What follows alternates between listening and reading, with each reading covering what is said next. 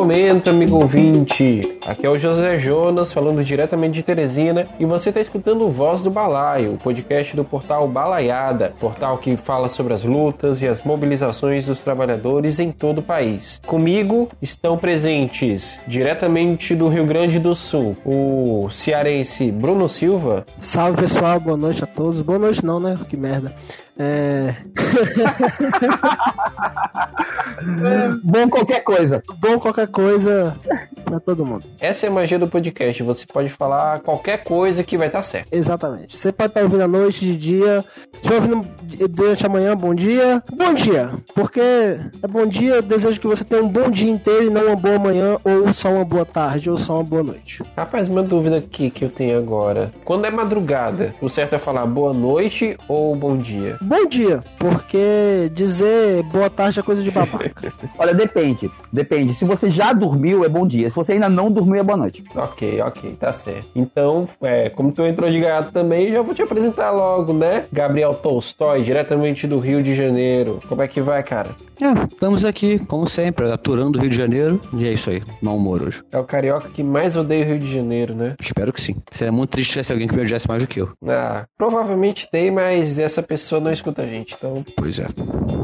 E a pessoa que eu não sei se odeia o Rio de Janeiro ou não, mas que com certeza ama o Bruno muito, pelo menos o suficiente para deixar ele dormir na mesma casa que ele, chileno. Olha só, primeiro, eu não amo o Bruno. Eu, eu suporto o Bruno.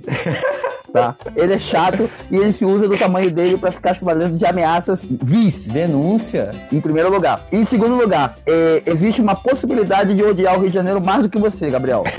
em terceiro lugar, olá, ouvintes do A Voz do Balaio. É, eu tô muito feliz de estar aqui falando muita bobagem para vocês, mas tudo sobre o disfarce de um jornalismo muito sério. É, exatamente, exatamente. A intenção aqui no caso, é, ao contrário do que o Chile falou, é falar sobre informação de maneira séria. Só que não né?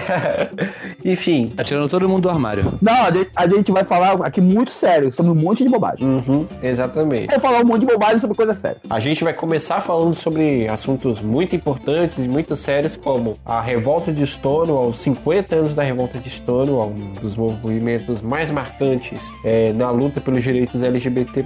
E, em seguida, vamos falar também sobre a greve dos jornalistas em Alagoas, né? É, eu que tô me formando como comunicador social, eu, já, eu cheguei a acreditar que greve de jornalista não fosse possível. Mas a galera de Alagoas está me provando o contrário. E depois disso a gente vai começar a falar as bobagens de sempre, que é o quê? Governo Bolsonaro, direita, né? Que é essa galera que fica fazendo cagada cotidianamente. E a partir daí é só é, ladeira abaixo, tá certo? Ah, pra baixo eu Santa Justa. Pois é. Pois então, galera, vamos começar, né?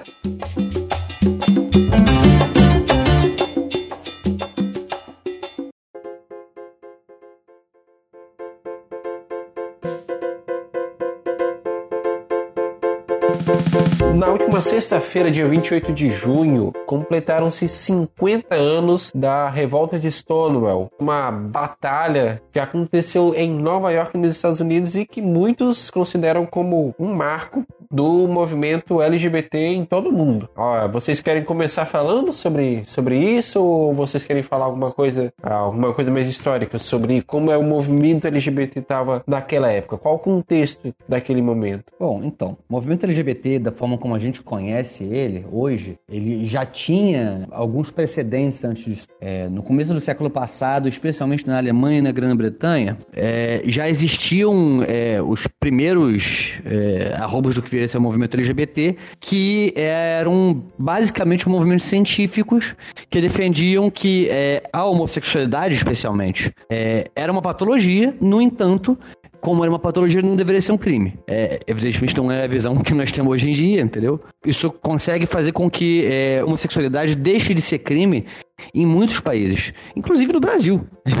É, o, o, a homossexualidade não é crime no Brasil desde o século retrasado, 1880, se eu me lembro direito, 87. É engraçado que apesar disso é um dos países mais, mais homofóbicos do mundo. Houveram outros movimentos desse tipo, mas Stonewall é, é muito diferente porque antes eram movimentos que eram basicamente, no primeiro momento, movimentos científicos, depois eram movimentos para meio que tentar conciliar, entendeu? Mostrar que não, aqui os LGBT são inofensivos, a gente não tem culpa do que a gente é, então, poxa, tá aqui, tá tranquilo, não precisa bater na gente.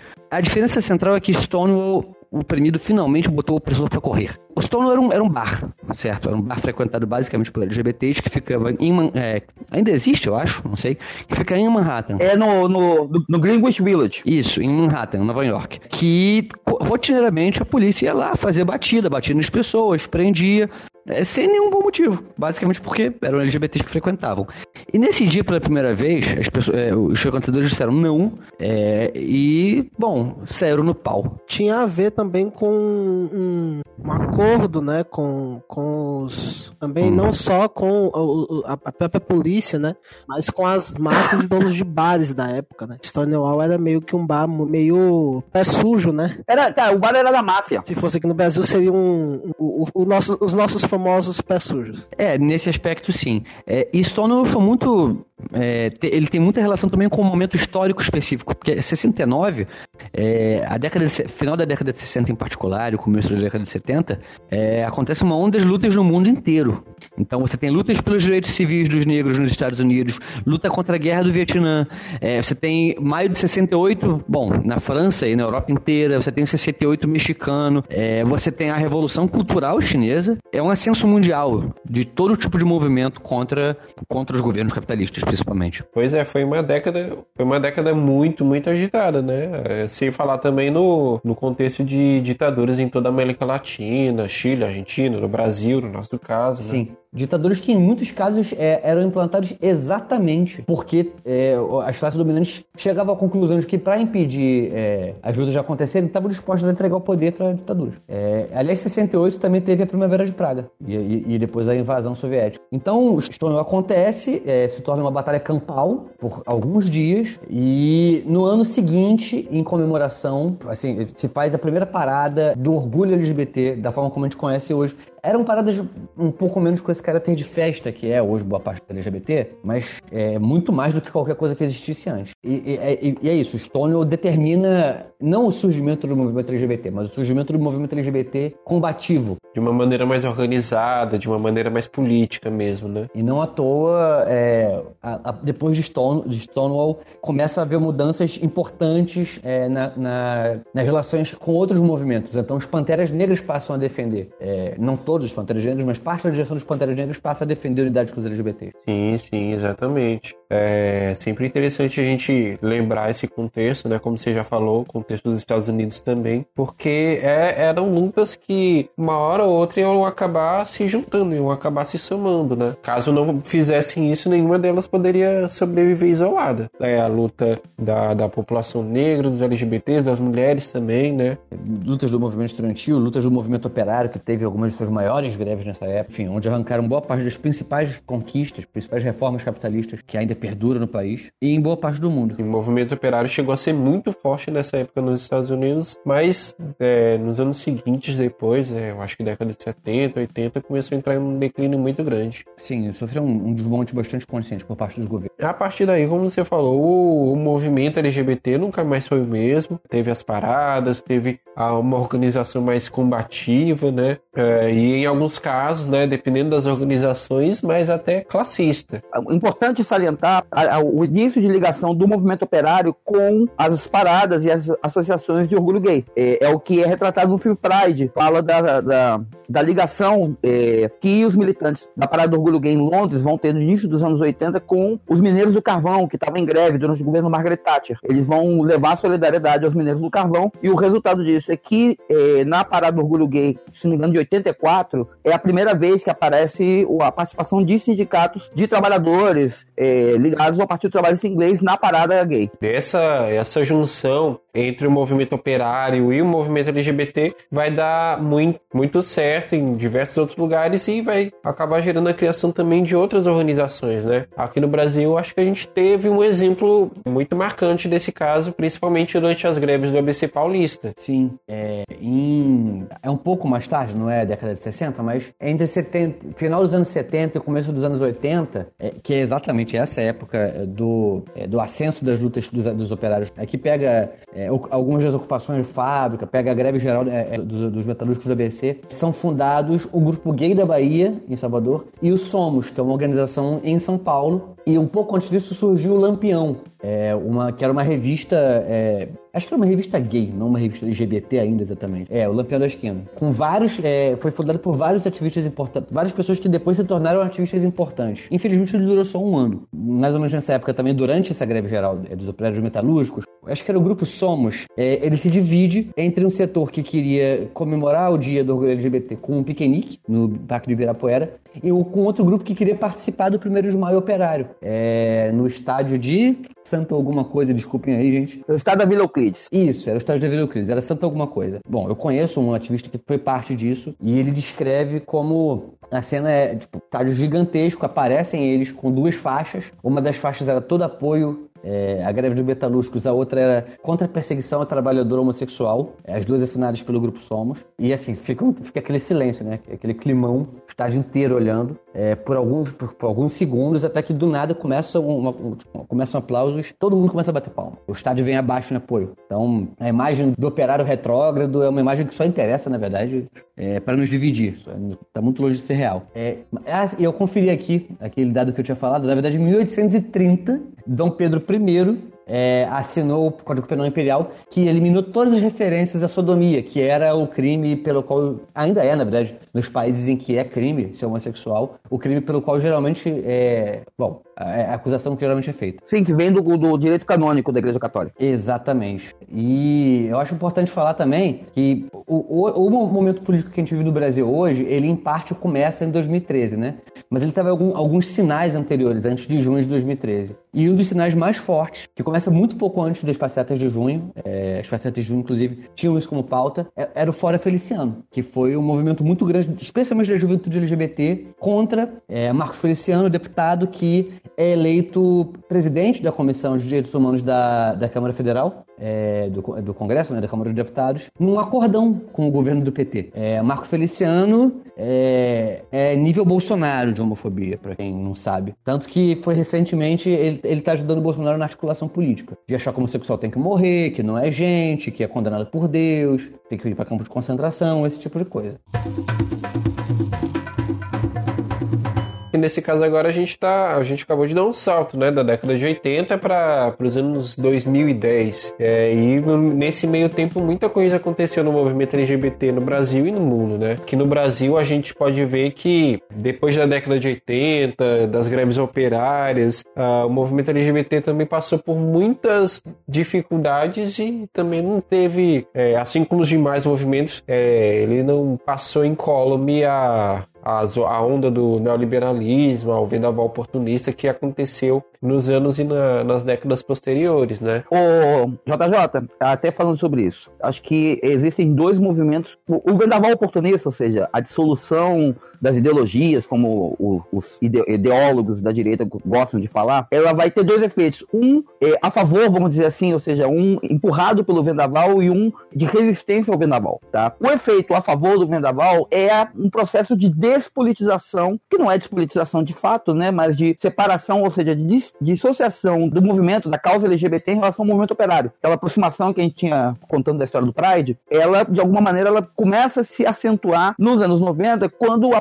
as paradas de orgulho gay deixam de ser atos políticos e começam a se tornar micaretas, vamos dizer assim. Ou seja, começam a se tornar atividades festivas. Então, esse é um movimento, de alguma maneira, influenciado pelo vendaval oportunista. Por outro lado, existe todo um setor das organizações operárias que começa a incorporar a pauta LGBT aos seus programas. Tá? Nos anos 80, início dos anos 90, as pautas LGBT eram extremamente secundárias nas organizações de esquerda ou eram as organizações eram abertamente contrárias. Os partidos comunistas, de forma geral, eram contra colocar as pautas LGBT. Nos anos 90, esse movimento começa a aparecer no sentido contrário. Ou seja, os partidos começam a colocar isso nos seus programas, começam a colocar essa discussão abertamente nos seus jornais, nos seus panfletos. Uhum, isso é muito importante de ser falado também, até porque mesmo no, nos países é, que se reivindicavam comunistas, né, uh, existe, existiu muito é, perseguição à população homossexual. Né? É, é- é engraçado, assim, ah,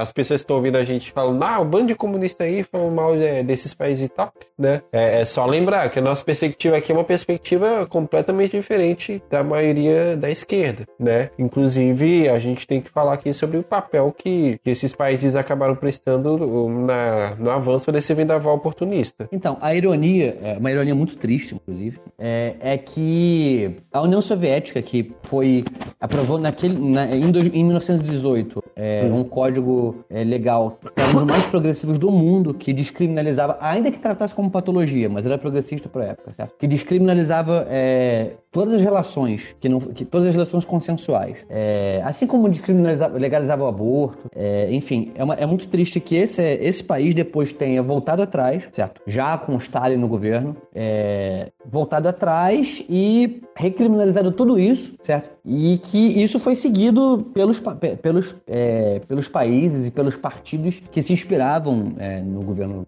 de Moscou, né, no, no stalinismo. Então, Mao na China, Cuba teve campo de concentração para homossexuais, campos de trabalho forçados, é, porque se tinha a ideia de que, ah, eles vão virar homem, certo? O trabalho duro vai, vai transformar eles em homens. É, enfim, entre outros exemplos. E isso é um legado que ainda existe. Em Cuba, hoje existe, hoje a, a- a homossexualidade, a LGBT sexualidade, generalidade, enfim, é descriminalizada. é, e só que no entanto, o governo tem uma relação muito ambígua com esse. é, o, esse ano ia ter uma passeata é, que foi cancelada pelo governo com a desculpa de que estava sendo utilizada, era uma passeata LGBT, que foi, foi cancelada pelo governo, que era quem estava organizando. Era uma, era, uma, era uma passeata bem festiva, não lembro agora qual era o termo, é, que foi cancelada pelo governo com a desculpa de que estava sendo usado por agitadores da CIA para desestabilizar o governo. Aí, os LGBTs da ilha é, ficaram conformados e resolveram organizar assim mesmo. E o governo desceu a porrada no ar, assim,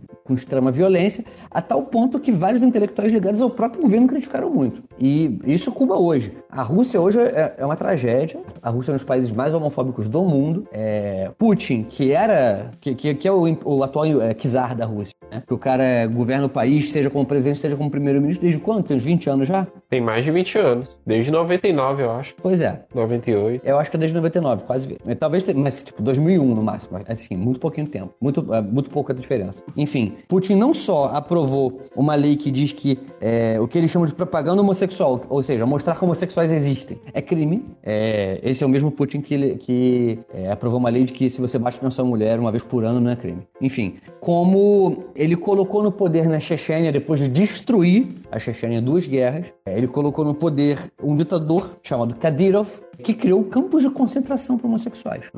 Literais campos de concentração. Campo de extermínio. Em 11 de janeiro agora acabou de realizar mais um expurgo, onde pelo menos 40 pessoas foram detidas e duas, é, e duas assassinadas. É, o Canadá está aceitando, inclusive, refugiados chechenos por causa disso. Cara, o negócio cada vez mais pesado mesmo, né? Sim, sim. É, aqui peguei a informação do Putin. O Putin foi primeiro-ministro entre 99 e 2000, presidente da Rússia entre 2000 e 2008 e depois primeiro-ministro entre 2008 e 2012, quando se reelegeu presidente. Aí tá comprando o quê? O 50 mandato?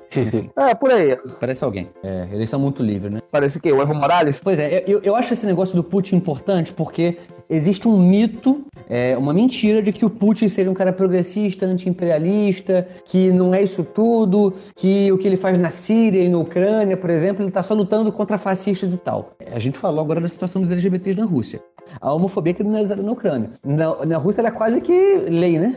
Uhum, literalmente. Glória a Deus. Hoje no mundo, é, há, no- 20 há 29 países em que o casamento LGBT de alguma forma é legalizado, seja no país inteiro, seja é, em alguns estados. É, o Brasil está entre esses, apesar de também ser o país em que mais se mata LGBT do mundo. E infelizmente, por outro ângulo, em 69 países, ser LGBT é crime, embora muitas vezes seja um crime que não é, é, não é perseguido de fato, formalmente. E em 14 desses países é punido com pena de morte pelo Código Penal. Também, novamente, em alguns desses não é, não há de fato é, enforcement da lei, não é, não é, não se de fato corre atrás pra punir. Mas em 14 países legalmente ainda é. É crime, mas a polícia não corre atrás. É, eu não tô lembrando qual o termo pra isso em português. E nós estamos em 2019, gente. É, assim, um único país da Ásia tem um casamento LGBT, que é Taiwan. Um. O Japão não tem casamento Pois é, LGBT. que- A Coreia do Sul que- não tem. Inclusive, a- em Taiwan, a homofobia foi descriminalizada recentemente, né? Apenas. Criminalizado, quer dizer. Ou a, a homofobia foi criminalizada recentemente, né? Uhum. Eu não sei se foi criminalizada a homofobia ou se foi aprovado o casamento LGBT só, porque eu sei que foi aprovado o casamento LGBT recentemente, foi mês passado. Ah, tá. Mas eu não sei se também criminalizaram a homofobia. Para registro, desde 2017, é, o Tribunal Constitucional de Taiwan, que é equivalente ao nosso STF, é, proíbe a discriminação com base em, é, na orientação sexual. É, tem, tem seus problemas. Então, tipo, desde o ano passado, os LGBTs podem doar sangue em Taiwan desde que eles não tenham tido sexo em 5 anos. Não tenham feito sexo em 5 anos. Certo? então, assim. Ou seja, os caras têm que ser LGBT celibatários, né? Cinco anos sem sexo? É quase a mesma coisa aqui no Brasil. A pessoa não pode ter fe- feito sexo é, em um período de um ano se for LGBT para poder doar sangue. Tá muito longe de ser perfeito, só queria registrar. Pois é. E daí a gente já vai para como vai a questão aqui no Brasil também, né? Aqui no Brasil a gente ainda tem muito que avançar. Algumas leis recentes, né, garantem mais alguns direitos à população LGBT, ao mesmo tempo em que a política hoje está cada vez mais retrógrada, cada vez mais pressionando essa população, né? Como o próprio Tolstói falou, o Brasil é um dos países, é o país, na verdade, que mais, que mais mata é, lésbicas, gays, bissexuais, travestis, entre outros, em todo o mundo, né? Principalmente a população trans, né? É, é, no Brasil, o Brasil é campeão absoluto em assassinatos. E só agora, recentemente, que o STF decidiu equiparar a LGBTfobia ao crime de racismo, não é isso? Que foi um malabarismo é, para criminalizar a homofobia. Foi um malabarismo jurídico, funcionou, é grande avanço, mas não foi um malabarismo.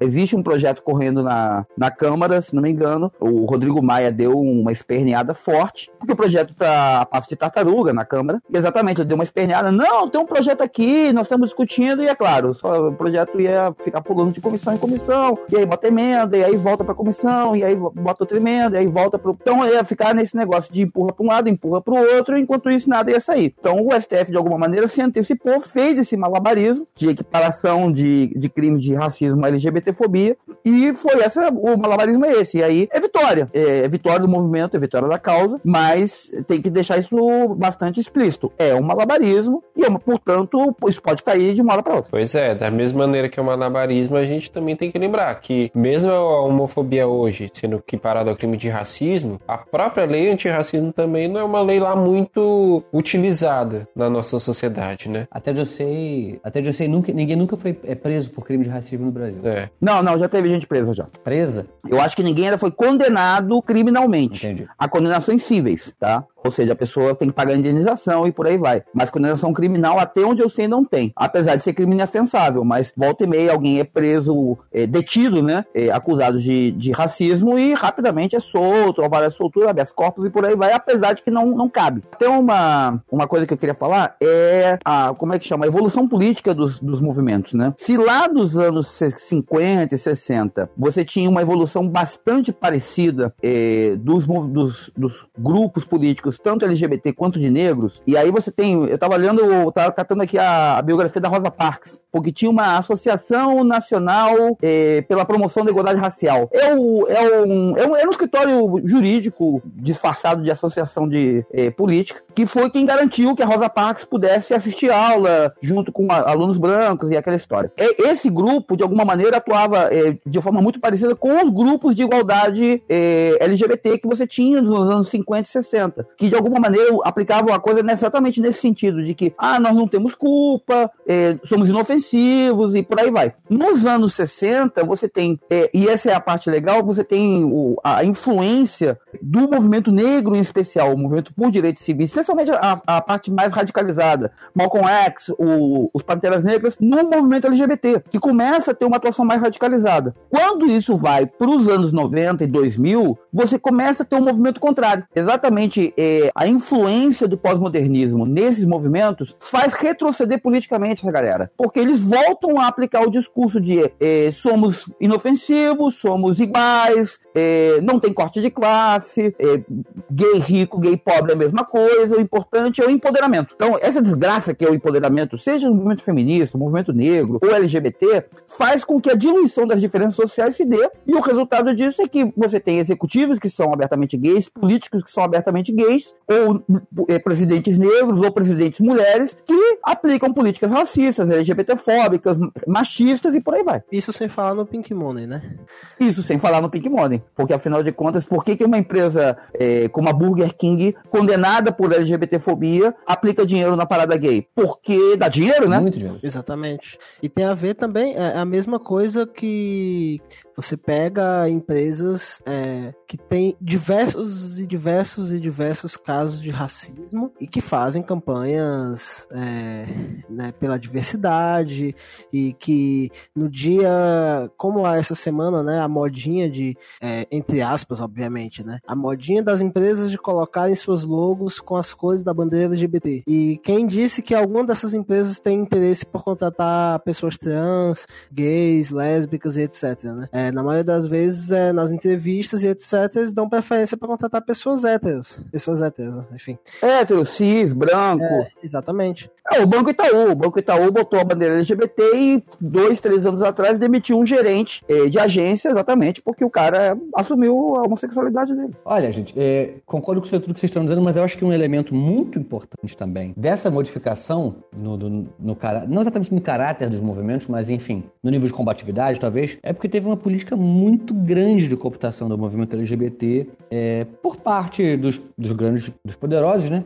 É, e que foi muito, e dos poderosos e dos governos, em particular, mas não só, nos governos do PT. Assim, o, o governo do PT se recusou a criminalizar a homofobia, a Dilma é, trocou o kit anti-homofobia, aquele tal de kit gay que ia para as escolas, que não era um kit gay, eu cheguei a ver os vídeos, nada demais, é, trocou isso pela cabeça do Palocci, porque a igreja evangélica falou, é, igreja não, desculpa, a bancada evangélica falou que ou ela vetava é, o kit, ou eles iam é, derrubar o Palocci, e ele caiu do mesmo jeito, inclusive. Então, o, o, o, os governos e parte dos partidos de esquerda tiveram um papel muito importante nisso aí, infelizmente. Assim como, como tiveram, teve antes, né, tiveram antes os partidos stalinistas expulsando militantes LGBT, dizendo que LGBT era desvio pequeno burguês, como até hoje alguns dizem, por exemplo, o PCR e o MPR, entendeu? É, infelizmente, o reformismo é, cumpriu o mesmo papel. Só que ao contrário, em vez de dizer que era desvio, passou a dizer que não, era normal é, e a opressão podia ser enfrentada só com beijo, basicamente, flores.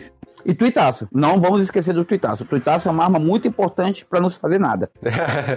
pois é, pois é. Tuitaço só põe em evidência, mas hum, não, não move ninguém para ir pra rua. Pra, não, pra tem que mover as pessoas para abraçar árvores. Isso é muito ah. importante. Promover uhum. ciranda. Pois bem, eu acho que a gente já conseguiu abarcar bastante sobre esse ponto, né? É. Tem muita coisa para falar, mas é, eu acho que para hoje tá bom, né? Lembrar, 50 anos de Stonewall não é qualquer coisa, tá? É, 50 anos de Stonewall é é o aniversário de 50 anos de uma revolta popular. Então, isso não pode ficar escondido é, em celebração, em festa, é, senão vira festa do Partido Social Democrata Alemão. Que vamos lembrar o aniversário da publicação do Manifesto Comunista, bebendo muita cerveja e comendo muito salsicha. Opa!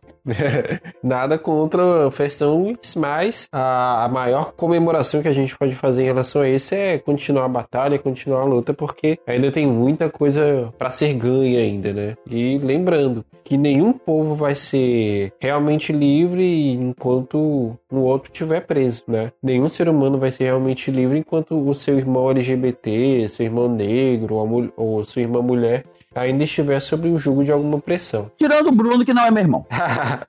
é, o Bruno nem a gente. Exatamente. Ai, ai, é isso. Bruno Ancap. Porra. Cara, cara atrapalhou, atrapalhou a porra da, da, da, da, gravação pra falar bosta, cara. Pois é, cara. Que cara. Cara, tô. Não, eu exijo que a frase Bruno é Ancap entre na gravação. Ai, cara, quem vai editar isso daqui sou eu, eu vou decidir. Isso, JJ, bota moral, baixa na mesa tá. aí, cara. É isso aí. Beleza, Bruno, desde que você coloque Bruno e Ancap. Senão eu vou exigir a supressão dos meus áudios. Não exige nada, o áudio é nosso, a gente decide. É, o áudio é do JJ. Não, eu o decido. áudio é meu e eu decido, tá bom? Você não decide nada, tá? Não, eu, eu sou o decano aqui, eu decido. Decano? Decano é o quê? A pessoa que desce pelo cano, é isso? É o mais velho. também. É o mais velho também. Ah, ah lembrando... no meu caso, menos jovem. Lembrando que idoso também é muito covarde. E é, é tempo de, de é, anos anos de idade também servem para acumular burrice. Então, Exatamente. Sim. Isso não é E que somos a, somos a favor da reforma da Previdência. Somos a favor de deixar o idoso no sereno. Caralho. Tá, tá. Pegando geada. Lá, lá, em, lá em Paraíso do Sul, sentado numa cadeira, sem roupa de frio. Essa é a reforma da Previdência que nós defendemos. Isso, é o pré- é Paulo Guedes é idoso. Exatamente. Paulo Guedes, Bolsonaro, Lula, todo mundo. Tudo Ok. idoso. Vamos lá, gente. Ok, então. A gente já fechou. ponto. Já fechamos esse Noel. Vamos lá.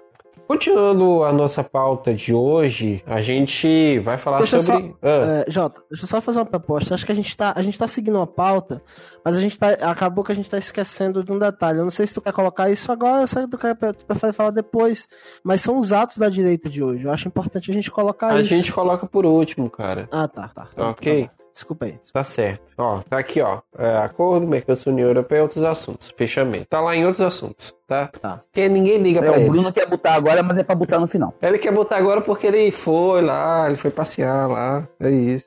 Ele botou muito. Tá, vamos voltar pra pauta, galera. Ok? Uhum.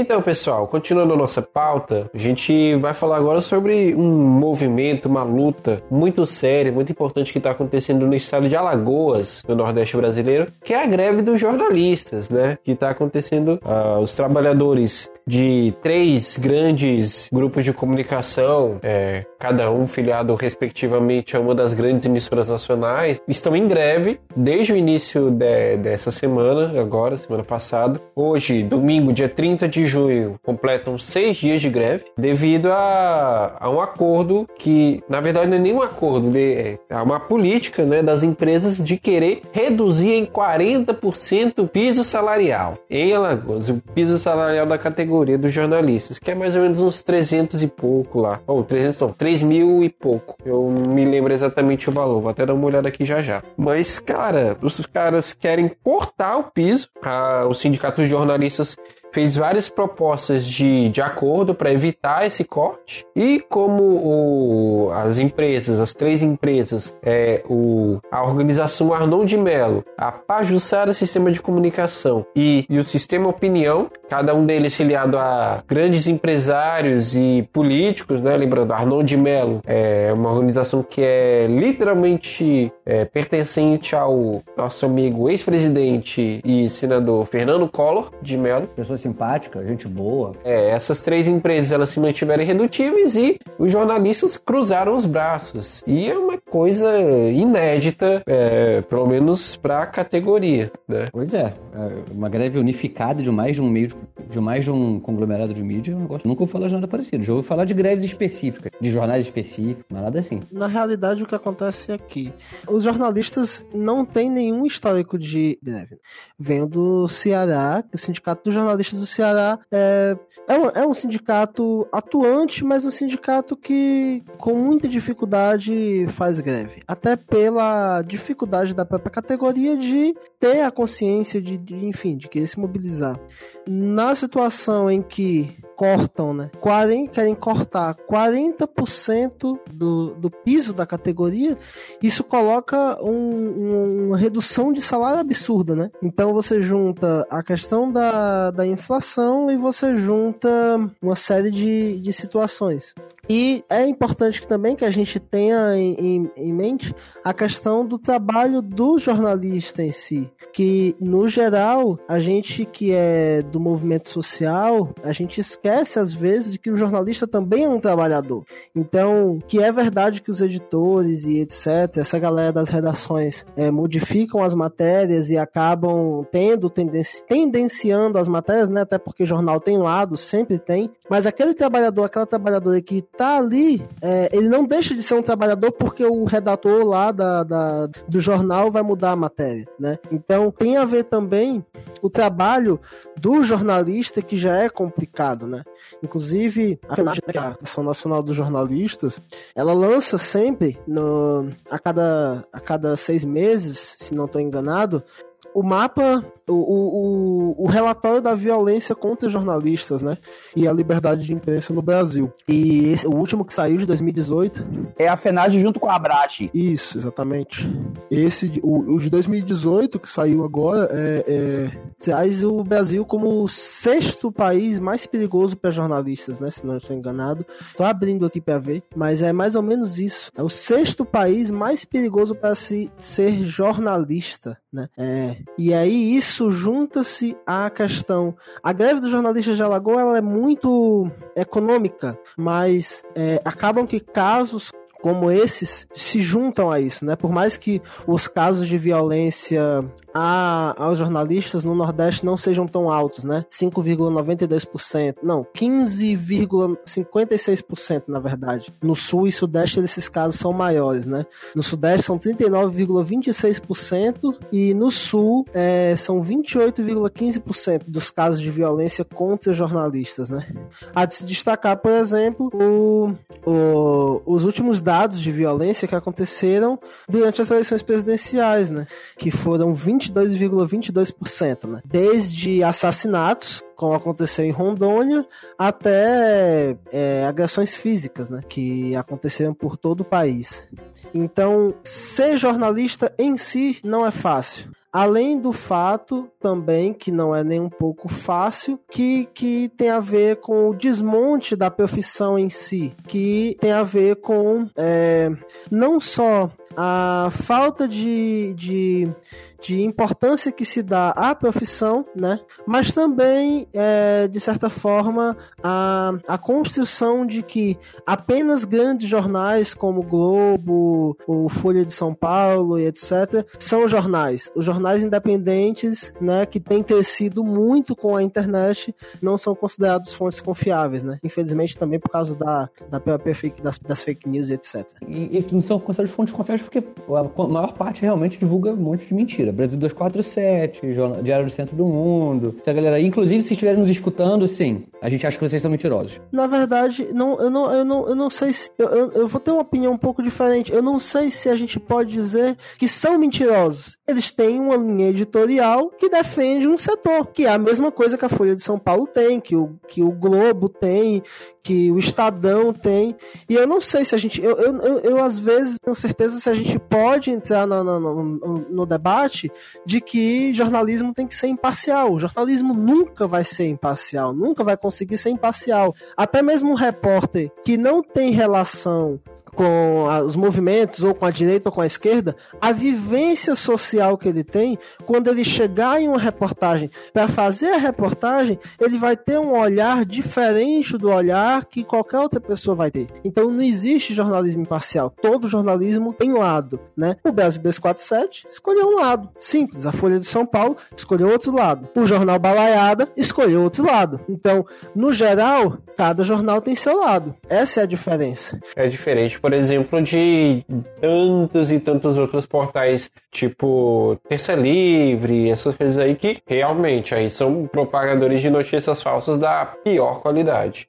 Assim, olha só, vamos lá, deixa eu colocar aqui as minhas opiniões sobre o assunto. O Bruno tá certo em um, aspecto de que é, não existe imprensa neutra, tá? O, o, fato de não existir imprensa neutra não desobriga o jornalista a buscar objetividade, ou seja, ele tem que falar de alguma coisa que realmente existiu. Toda, é, toda matéria, além do, da apuração que tenta de alguma maneira levantar o que existiu, existe o, o aspecto de opinião. Mesmo quando não é uma coluna opinativa, não é um artigo, é uma reportagem, é uma nota, tem opinião, tá? Isso, é, consistente com a linha editorial de cada veículo, faz com que você construa uma narrativa que tende aparentemente a se travestir de verdadeira, mas o resultado disso é que para o Globo ou para o Estado de São Paulo ou para a Folha de São Paulo a reforma da Previdência é necessária e eles apresentam uma série de fatos, números e por aí vai, e se constrói uma narrativa falsa, tá? Então, isso é diferente da fake news, tá? Vamos deixar isso bem explícito aqui. Isso não é fake news, isso aí é construção de uma reportagem baseada em uma escolha de fatos, tá? Você escolhe fatos que de alguma maneira corroborem a sua argumentação. Então isso é, é importante porque quando a gente fala Brasil 247, Esquerda Diário, Diário Centro do Mundo, Viu Mundo e por aí vai, são veículos que também de alguma maneira vão escolher alguns fatos que vão objetivar, é, corroborar a linha editorial daquele veículo, tá? E não só esses, o antagonista etc. É a mesma coisa, exatamente, com antagonista, com terça livre por aí vai. Só que visto de outro lado. Outra coisa é a produção de fake news e, inclusive, a armadilha que é a produção de fake news, o que no jargão a gente chama de barriga, né? Volta e meia, eu, Bruno, a gente cai em barriga, tá? A gente. A, a barriga que tá rolando atualmente, nessa semana, com a história da apreensão lá dos 39 quilos de cocaína, é uma foto do Flávio Bolsonaro, se não estou enganado, com um sargento da PM. E, e, o pessoal generalizando, todo mundo botando lá. Esse aqui é o sargento dos 39 quilos e por aí vai. E o cara vestido com o uniforme da PM Carioca. E sendo que esse comissário que foi preso, ele trabalha na FAB há sete anos. Então é impossível que ele apareça com um, um uniforme e todo mundo caindo. E, e é importante que se diga é, e, e, saiba diferenciar o que é fake news, justamente como isso que o, que, que o chileno falou. O que é fake news e o que é notícia com tendência editorial. Porque é, é como, por exemplo, você pega. Um grande exemplo disso foi, por exemplo, o caso daquele, na época em que o Bolsonaro levou a facada, que surgiu uma foto no Facebook com o Lula do lado do Adélio Bispo, o cara que deu a facada no Bolsonaro. E a foto é claramente uma mentira, uma montagem, e isso é fake news, né? Inclusive, tramita um projeto que eh, defende o fim das fake news, né? Que o Estado faça o acompanhamento para que as fake news acabem. Isso é muito perigoso. É, uma armadilha muito grande. O caso mais clássico de erro de publicação de barriga, e que na época não era chamado de fake news, né? É, mostra como é que o processo de apuração ele é muito delicado na hora da, da produção de matéria. É o caso da escola de base de Brasília, tá? Houve uma acusação muito séria de, de pedofilia, de, é, se não me engano, foi de estupro de vulnerável ou de exposição, alguma coisa assim. E levou, é, a acusação foi publicada em um jornal, foi se não me engano, no Correio Brasiliense, e levou à destruição da escola, da reputação da escola, da reputação dos donos da escola, e foi um erro de apuração, tá? O, o jornalista não checou as informações, ou seja, ele não foi, pegou a fonte e checou com outras fontes, ele não é nem procurar o outro lado, ver a declaração dos donos da escola, ele não checou com outros pais, tá? Ele pegou uma, uma declaração isolada e construiu uma reportagem em cima disso, e o resultado disso foi um erro catastrófico eh, que levou à destruição da carreira da, da, dona da escola, que não tinha, efetivamente foi um erro, não, não existia aquilo, aquilo foi uma mentira, tá? Então, esse caso hoje em dia é estudado nas universidades. Isso tem se tornado, de alguma maneira, mais grave à medida de que há uma precarização do mercado profissional dos jornalistas da grande imprensa, tá? Então, o, resultado disso é que dentro de uma redação, primeira coisa, você tem jornalistas eh, formados, graduados em um número cada vez menor. Então, o que você tem muito é estagiário e treine, tá? O estagiário é o, é o cara que nem sequer se formou, o treine é um cara que acabou de se formar, mas ele não tem um emprego de fato, tá? Ele não tem responsabilidade editorial, ele não tem um emprego real, ele, de alguma maneira, ele não é responsável editorialmente pelo que publica. Exatamente. Outra coisa que aparece é um processo de precarização do trabalho desse pessoal, tá? É o que o pessoal chama de pejotização, ou seja, cada vez menos jornalistas são contratados com carteira assinada, com contrato de trabalho, e cada vez mais é, eles são contratados como MEI. O fato de que o jornalista é um profissional liberal permite, de alguma maneira, que isso esse vínculo de trabalho exista. Mas é para o freelance, não é para um vínculo, uma relação de trabalho permanente, mesmo que a reforma trabalhista do Temer tenha apontado nesse sentido. Então, até porque os sindicatos têm que se mover nesse sentido de que tem que haver esse vínculo. E o sindicato de jornalistas, de forma geral, tem feito muito pouco pelo fim da pejotização, pela contenção da pejotização do, da profissão de jornalista, das condições de trabalho. Aí vamos para o movimento sindical. É, o movimento sindical de jornalistas há muitos anos é controlado pela CUT. O Chile falou aí na, no momento sobre a questão da, da formação, né, dos jornalistas formados em etc, etc. Mas esse, essa discussão também, ela, ela, por mais que seja importante, e eu acho que eu acho que de, isso deve acontecer, até porque é necessário é, algumas, algumas coisas, mas nós também não podemos cair no, no risco de alguns debates que alguns sindicatos de jornalistas pelo país fazem, que é a questão de que, que acaba excluindo, né? Porque é um, é um debate muito complicado, mas assim, acaba excluindo a mídia independente, as pessoas que fazem é, jornais comunitários, rádios comunitárias, que não são formados em jornalismo, mas que fazem isso muito bem há muitos anos e que não têm registro, é, que não são formados. E, e inclusive, ultima, nos últimos anos, a FENAGE espaço para jornal, jornalistas da mídia independente se registrarem na FENAGE. Isso tem a ver, inclusive, com a questão de, de segurança para esses jornalistas que escrevem para esses, esses portais, para esses locais é, independentes e que não têm, não tinham até um tempo atrás, condições de se registrarem enquanto profissionais de comunicação. Não, com certeza, isso é uma coisa muito importante. Eu, por exemplo, nesse momento, momento, estou cursando ainda o curso de comunicação social aqui na, na Universidade Federal do Piauí.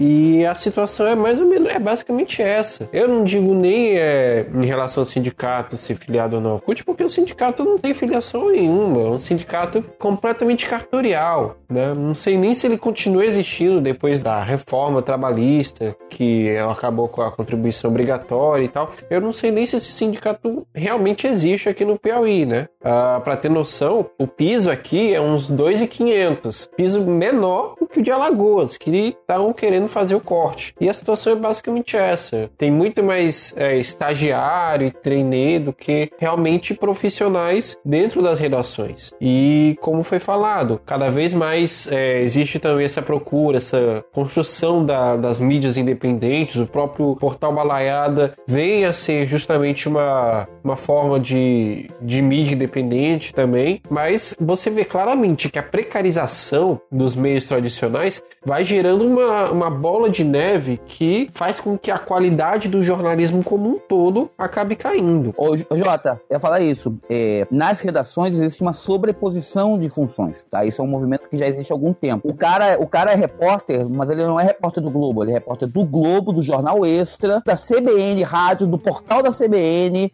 Jornal Expresso, ou seja, o cara faz a mesma matéria e aí quando ele vai fazer a reportagem, vai fazer a apuração, ele faz a mesma matéria cinco, seis, sete vezes, porque ele tem que escrever um texto pro, pro Jornal Expresso, que é um jornal popular, ele vai escrever o mesmo texto pro Globo, ele faz um boletim de áudio pra CBN, ele faz um boletim, um boletim de vídeo pro G1. Então há um, uma precarização e é um massacre em cima do profissional. É, é algo que, é, por exemplo, uh, nos jornais impressos mesmo, que vem cada vez mais diminuindo e diminuindo não só a sua, a sua equipe, mas também a própria quantidade de páginas, né? Sim, os jornais são cada vez mais magrinhos. É, as redações que não, que não tem mais pessoas é, para fazer revisão de texto, né? E os textos vêm cada vez mais com erros ortográficos, erros bem evidentes, né? É, o, os jornais populares, de forma geral, do Rio, São Paulo, ou mesmo no Rio Grande do Sul aqui, não tem, não tem copydesk, não tem revisão textual. Então eles saem com erros bizarros, tanto de apuração quanto erro de ortografia.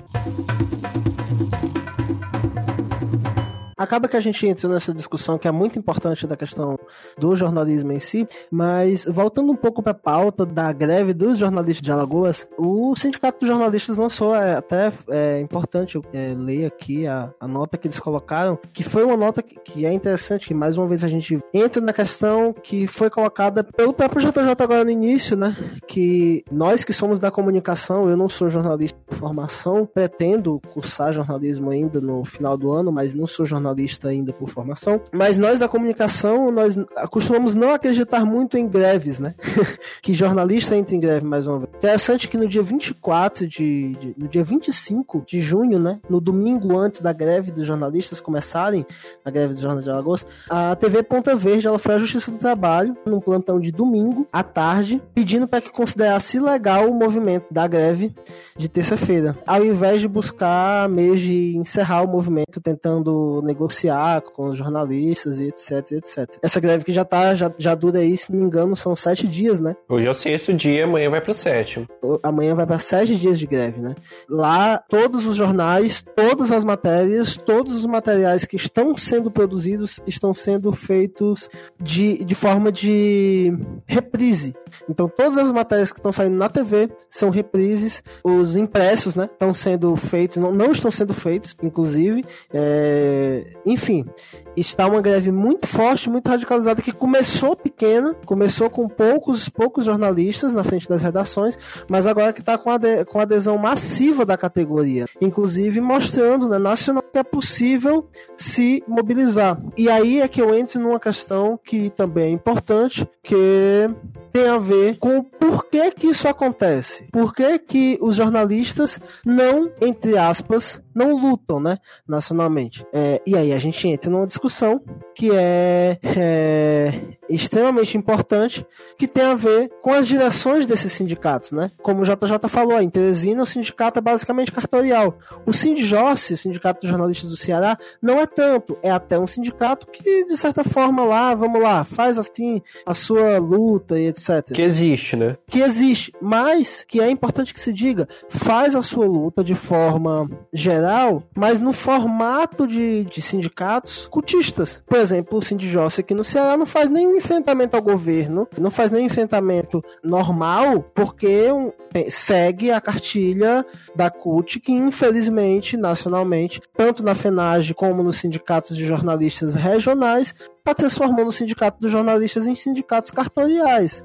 Então, você tem o sindicato dos jornalistas para duas coisas: para fazer a carteira nacional de jornalista da FENAGE e para fazer a carteira internacional de jornalista da Federação Internacional dos Jornalistas, da FIG. Isso quando o sindicato não tem um clube, aí você precisa da carteirinha também de sócio. Não, e, e para fechar acordo coletivo de trabalho rebaixado. O do Rio Grande do Sul é 2.200 o piso em Porto Alegre. E em Santa Maria tem um negócio mais absurdo ainda, que é a, os jornais de Santa Maria, os poucos jornais e o jornal, né? O, o, jornal de Santa Maria que é controlado por 10 empresários que não são da, do ramo da comunicação e as duas TVs de Santa Maria, todos contratam os seus jornalistas a partir do sindicato dos radialistas, em que o piso é 1.300 e não o piso dos jornalistas do estado, que é 2.000. Então você tem uma série de absurdos dentro das categorias de jornalistas e as diretorias da CUT no sindicato de jornalistas, acham que isso está interessante e, e normal. Tá tudo na tranquilidade, tá, tá tranquilo, tá favorável. Pois é, no site da FENAGE, inclusive, se vocês forem analisar, vou até colocar o link aqui na conversa e também para quem for nos ouvir, né, lá no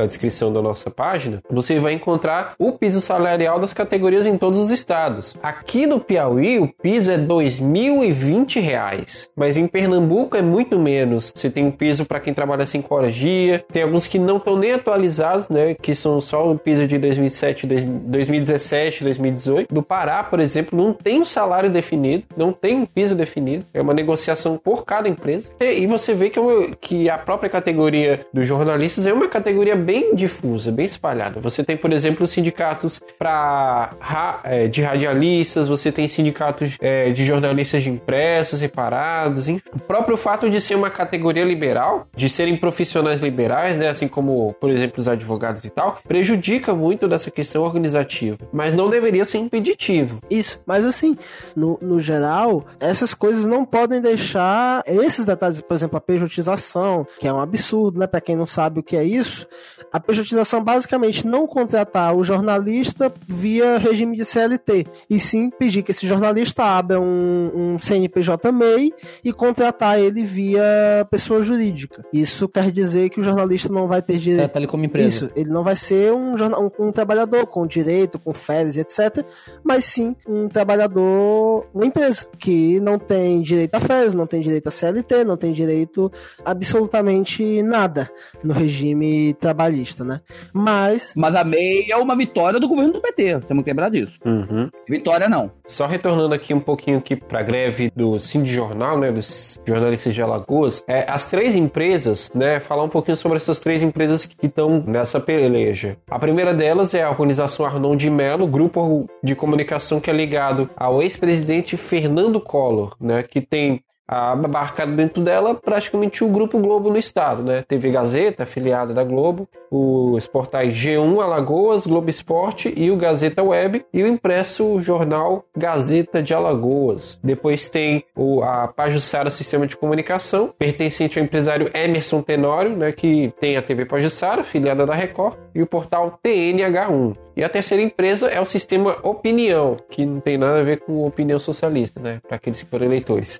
que pertence ao empresário Cândido Pinheiro, né? Que é abarcado por ela a TV Ponta Verde, afiliada do SBT, e o portal Op P9. As negociações foram iniciadas em abril e as empresas recusaram oito propostas feitas pela categoria. E isso, isso gerou toda essa questão. A, a greve ela começou no dia 24 de junho e ela está seguindo até agora. Isso serve para a gente mostrar, principalmente no caso da Arnon de Mello, uma coisa muito importante também que é a questão do coronelismo é, desses meios de comunicação. Você, é, os meios de comunicação geralmente eles estão todos abarcados dentro de grupos enormes de comunicação, né, que literalmente centralizam a linha editorial de todos eles. E essas organizações geralmente são controladas por coronéis mesmo, políticos influentes, grandes pecuaristas, né, pessoas que são ligadas diretamente a outras organizações e outras empresas que não têm nada a ver com o jornalismo. Em geral, isso no Nordeste é muito forte. Por exemplo, no Ceará,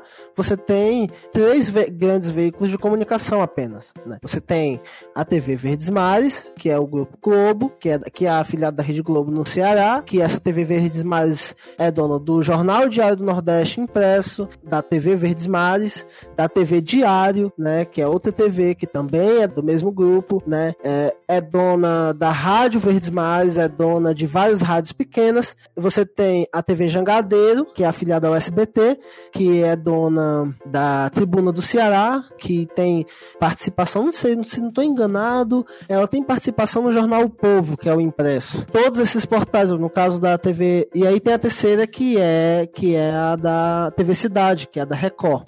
E a TV Jangadeiro, ela tem também a Nordeste TV, que é afiliada à Band. Tanto a Nordeste TV como a TV Jangadeiro são do Tasso Gereissati, né?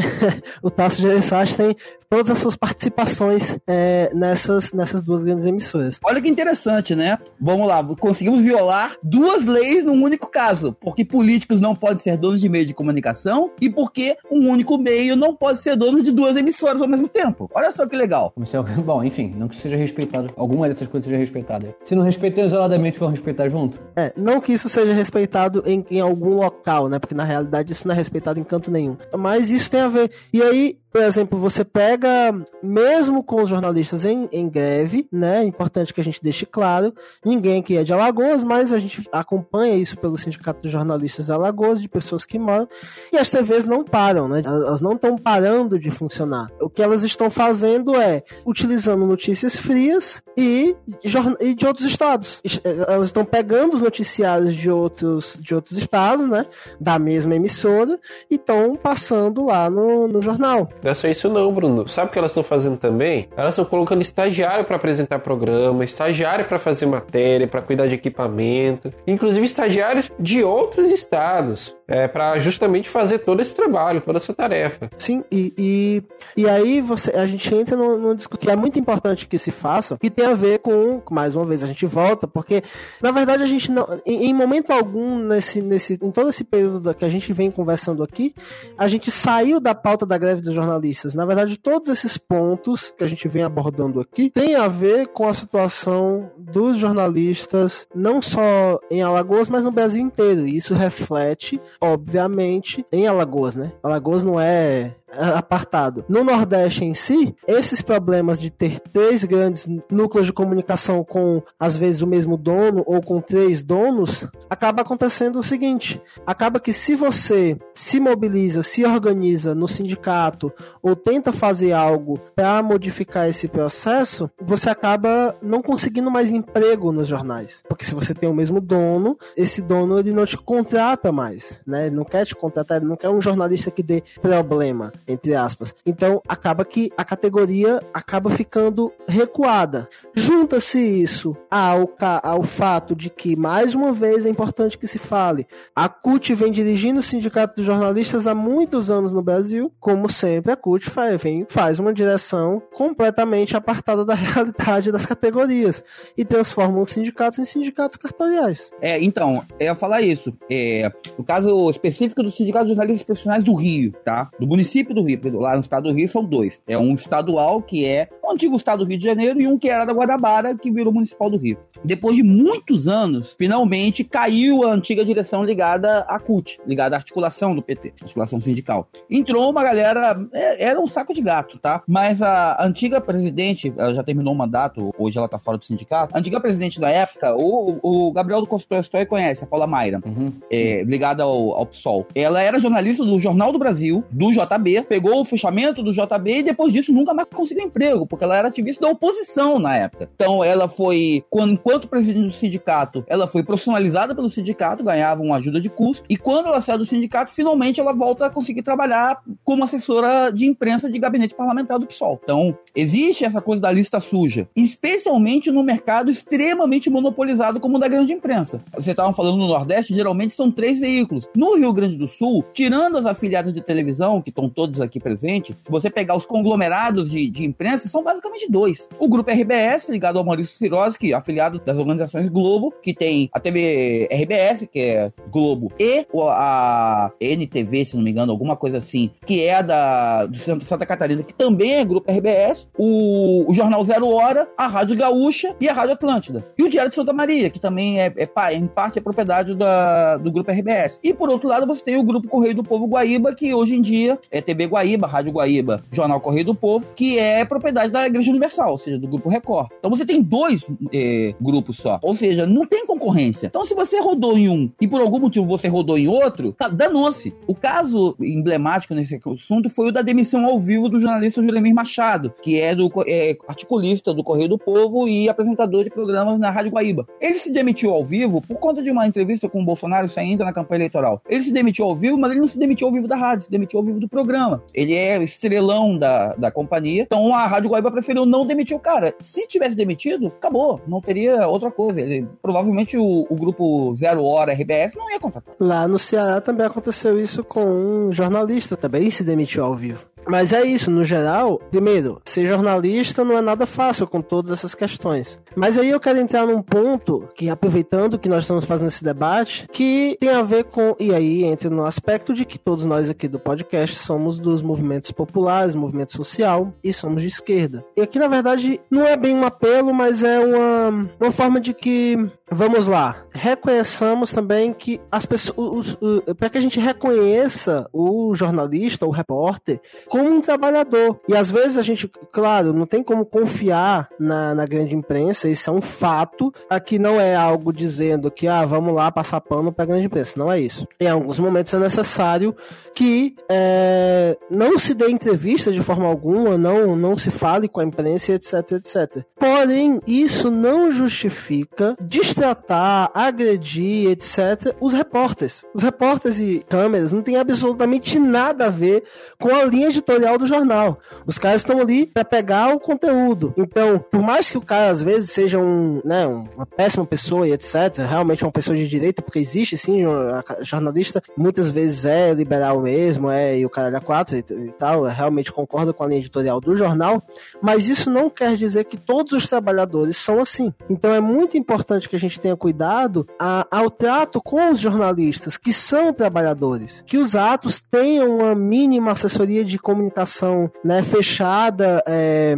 é, lá no momento, no local, para ter o trato com a imprensa, né, que se for possível naquele momento, mas que no geral a gente divida. O, o jornalista é o trabalhador, o nosso inimigo é o meio de comunicação, não o trabalhador. E aí você acaba fazendo casos como, por exemplo, aconteceu no Brasil inteiro nas eleições, quando de um lado você tinha o PT, que considerava a Globo de direita, e do, lado, do outro lado você tinha os eleitores do Bolsonaro, que consideravam a Globo de esquerda. Quem ficava no meio disso são os jornalistas e repórteres que iam cobrir as matérias das eleições. Como no caso do da, lá no Ceará, lá em Fortaleza, por exemplo, a repórter do jornal O Povo foi agredida durante a cobertura da comemoração da eleição do Bolsonaro. Foi xingada, foi, enfim, diversos xingamentos de gênero e etc. foi, enfim, empurrada no carro de som, derrubada no chão, derrubada equipamento, etc. E isso é um absurdo. E não tem a ver com o fato do jornal, do meio de comunicação, fazer manipulação editorial. Isso todos os meios de comunicação fazem. Essa não é uma questão de meio de comunicação YX não faz, ou seja, vamos tratar bem os jornalistas do Brasil 247 e vamos tratar mal os jornalistas da Globo. Não é, não vamos tratar, tratar mal jornalista nenhum. São trabalhadores como qualquer outro. A diferença é que esses meios de comunicação, os grandes meios de comunicação, são realmente nossos inimigos e são um fato, mas os trabalhadores não. Então, vamos saber dividir isso. Vamos tratar o trabalhador como trabalhador. Bruno, eu lembrei o seguinte, lembrei de duas coisas. A, a primeira é o, que essa coisa do, da agressão ao jornalista, a falta de respeito ao profissional quando ele está exercendo seu trabalho, não é da eleição, isso é anterior. Lembrei de junho de 2013, os dois casos, o caso do cinegrafista Santiago Andrade, morto durante o exercício do trabalho, porque um manifestante burro não se deu conta que tinha um cara trabalhando ali e ficou jogando morteiro para pegar na polícia, sendo que o jornalista estava ali na linha de trabalho dele. É ossos do ofício? É risco profissional? É, mas o pessoal tem que ter um pouco de, de bom senso. A mesma coisa aconteceu, isso eu fui testemunha, durante a Batalha da Presidente Vargas, que foi o ato mais cheio, o ato de um milhão e pouco que teve na Presidente Vargas. Gabriel estava lá, ele deve lembrar, né, como é que eh, formou-se uma linha de segurança, né, eh, na frente da coluna dos sindicatos e de frente para essa linha de segurança você tinha um grupo de loucos que de alguma maneira tentavam agredir os manifestantes de, da, da, esquerda, dos sindicatos, tava o pessoal, tava todo mundo ali, CUT, CTB, CSP com lutas, os partidos de esquerda e por aí vai. E o jornalista no meio ali tentando fazer o trabalho dele. A gente, de alguma maneira, respeitando o trabalho deles, o pessoal tava consciente disso, mas a galera da extrema direita tava nem aí, queria sentar o cacete. Eu lembro de ter gritado por uma jornalista e por um cinegrafista da SBT para eles saírem dali.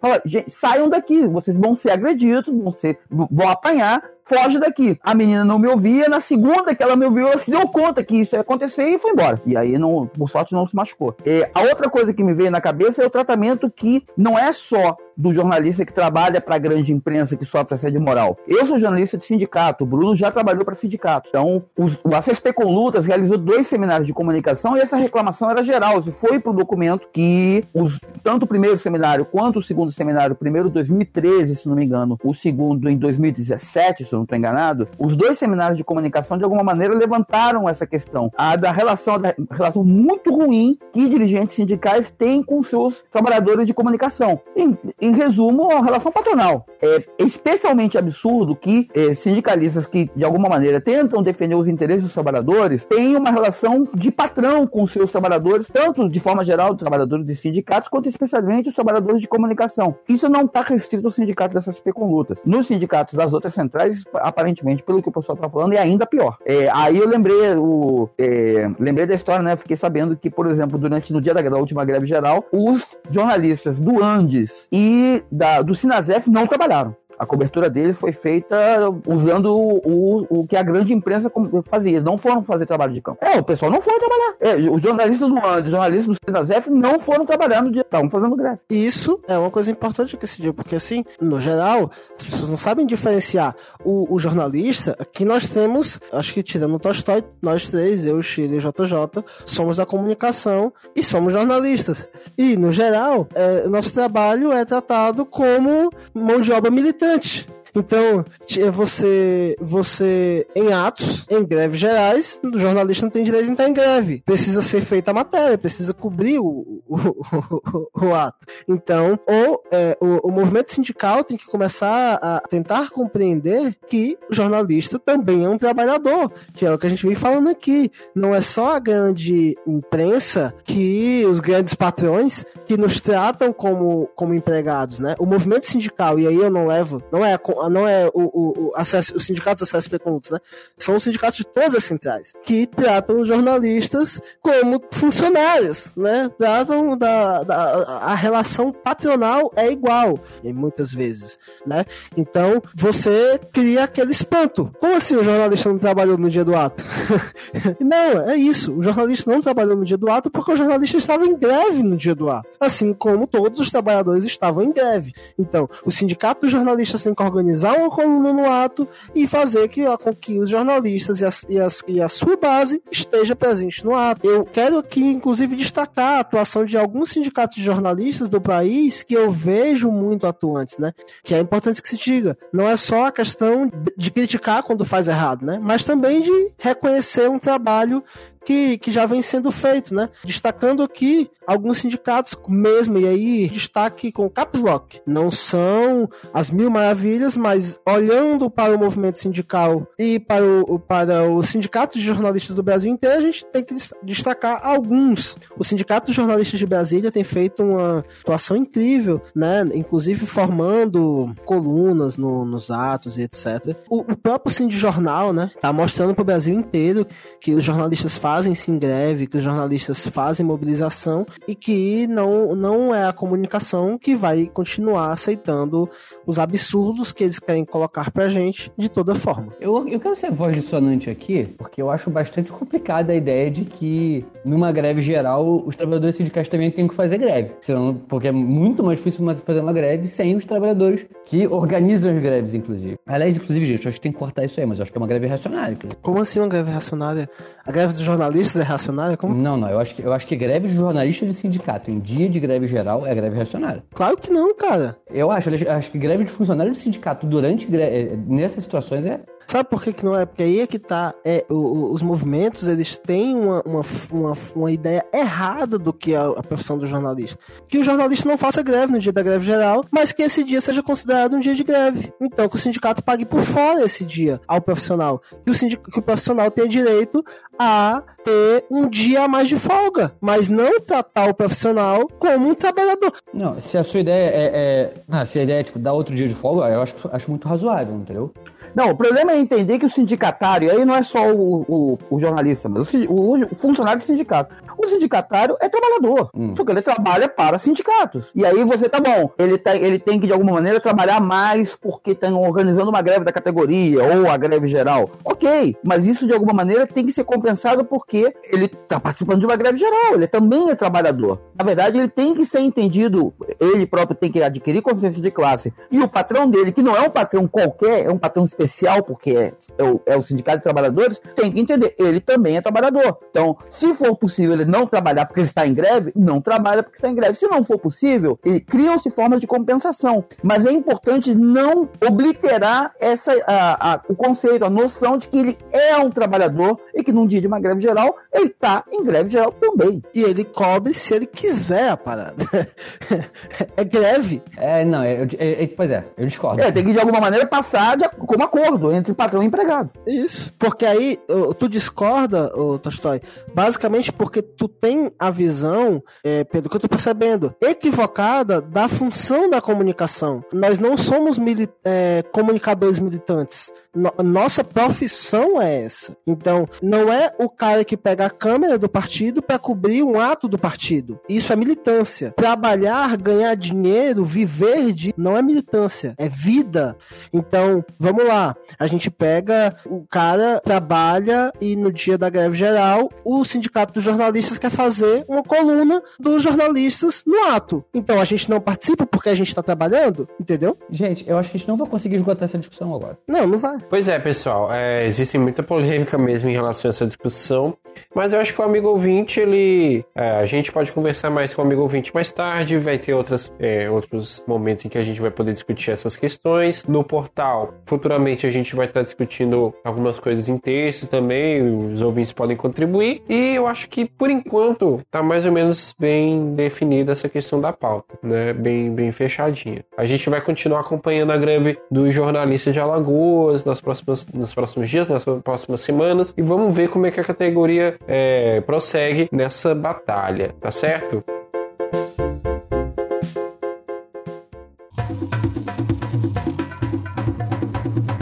Enfim, retomando a nossa pauta, os nossos pontos, né? A gente tem que falar um pouquinho também sobre a grande polêmica da semana em relação ao governo Biruleibe, governo do nosso queridíssimo Bolsonaro, que é a, a reunião do G20, né, dos 20 das 20 maiores economias do mundo, né? E falar um pouquinho também sobre o que aconteceu antes dessa reunião, né? Uh, sobre a escala do avião presidencial cheio de cocaína na Espanha. Né? Para aqueles que estavam em Marte ou que estavam numa caverna e não conseguiram acompanhar os noticiários, um militar da FAB, né, que fazia serviço de bordo, né, de um dos aviões da comitiva presidencial, foi preso em Valência, na Espanha, ou foi Sevilha, enfim, foi na Espanha, foi preso na Espanha, é, em Sevilha, obrigado. Foi preso com 39 quilos de cocaína na bagagem. Só isso, dentro de um avião que fazia parte da comitiva presidencial. Isso é algo literalmente é tráfico de drogas, né? E, uh, enfim, vou deixar aí pro pessoal comentar, porque ainda hoje eu tô embasbacado com isso, cara. Tem, tem pra onde, não. Primeira pergunta: ninguém pede 39 quilos de nada. Cadê o quilo que tá faltando? Eita, pois é. é temos duas especulações. A primeira é de que foi usado para pagar o, a taxa extra, porque excedeu o volume da bagagem. Essa é a pergunta imbecil. É pagar o arrego, e não foi pouco, mas o cara ficou hum. pra ele mesmo, né? Não, é aqui, tá aqui o arrego, um quilo. É muito pouco, vai preço assim mesmo, mas o quilo fica comigo. Hum. É, agora a pergunta séria, isso várias pessoas comentaram, né? Pergunta séria é como é que esse treco passou, bicho? O Gabinete de Segurança Institucional, que deveria investigar, é, prevenir esse tipo de coisa, passou, passou. Não foi. Aí chega a polícia espanhola, faz a, faz a revista no avião e, e aí passou pelo, pelo raio-x do, do aeroporto lá, é, que levou o avião, passou pelo, é, pela investigação que o, que o GSI tinha que fazer em cima da equipe toda. E aí veio começou a aparecer um monte de eh, insinuações e de fato de que eh, o GSI foi leniente, não foi falta de sorte, passou pelo, eh, pelo por postagens, algumas aparentemente fake, outras aparentemente reais, de que o, o, o, o comissário, que é capitão da FAB, é, capitão, tenente, agora não lembro. É, sargento. Sargento, né? É, sargento uhum. Taifeiro. Sargento Taifeiro, hum. ou seja, suboficial, né? Ele fez campanha pro Bolsonaro, apareceu uma história de que ele seria filiado ao PT, filiado ao PSL, não pode ser filiado nem a um nem a outro, porque militares ativos não podem ter filiação partidária. Então, eh, tem um, um, uma miríade de é, fatos falsos, de fake news, de é, boatos, mas existem alguns fatos reais. O primeiro fato real é que o GSI foi absurdamente falho na investigação. Existe um segundo fato de que aparentemente é, ele passou e o, a, o aparente é de que foi uma. O pessoal passou pano, ou a piada, né? Varreu para debaixo, varreu o pó para debaixo do tapete. E existe o terceiro fato: é que 39 quilos de cocaína estavam no avião da comitiva presidencial. Podia não ser o avião do Bolsonaro, mas é um avião da comitiva. Então, é, parece que isso é, é, é, recorrente, não é de agora. Então, é, existe. Primeiro, né? Assim.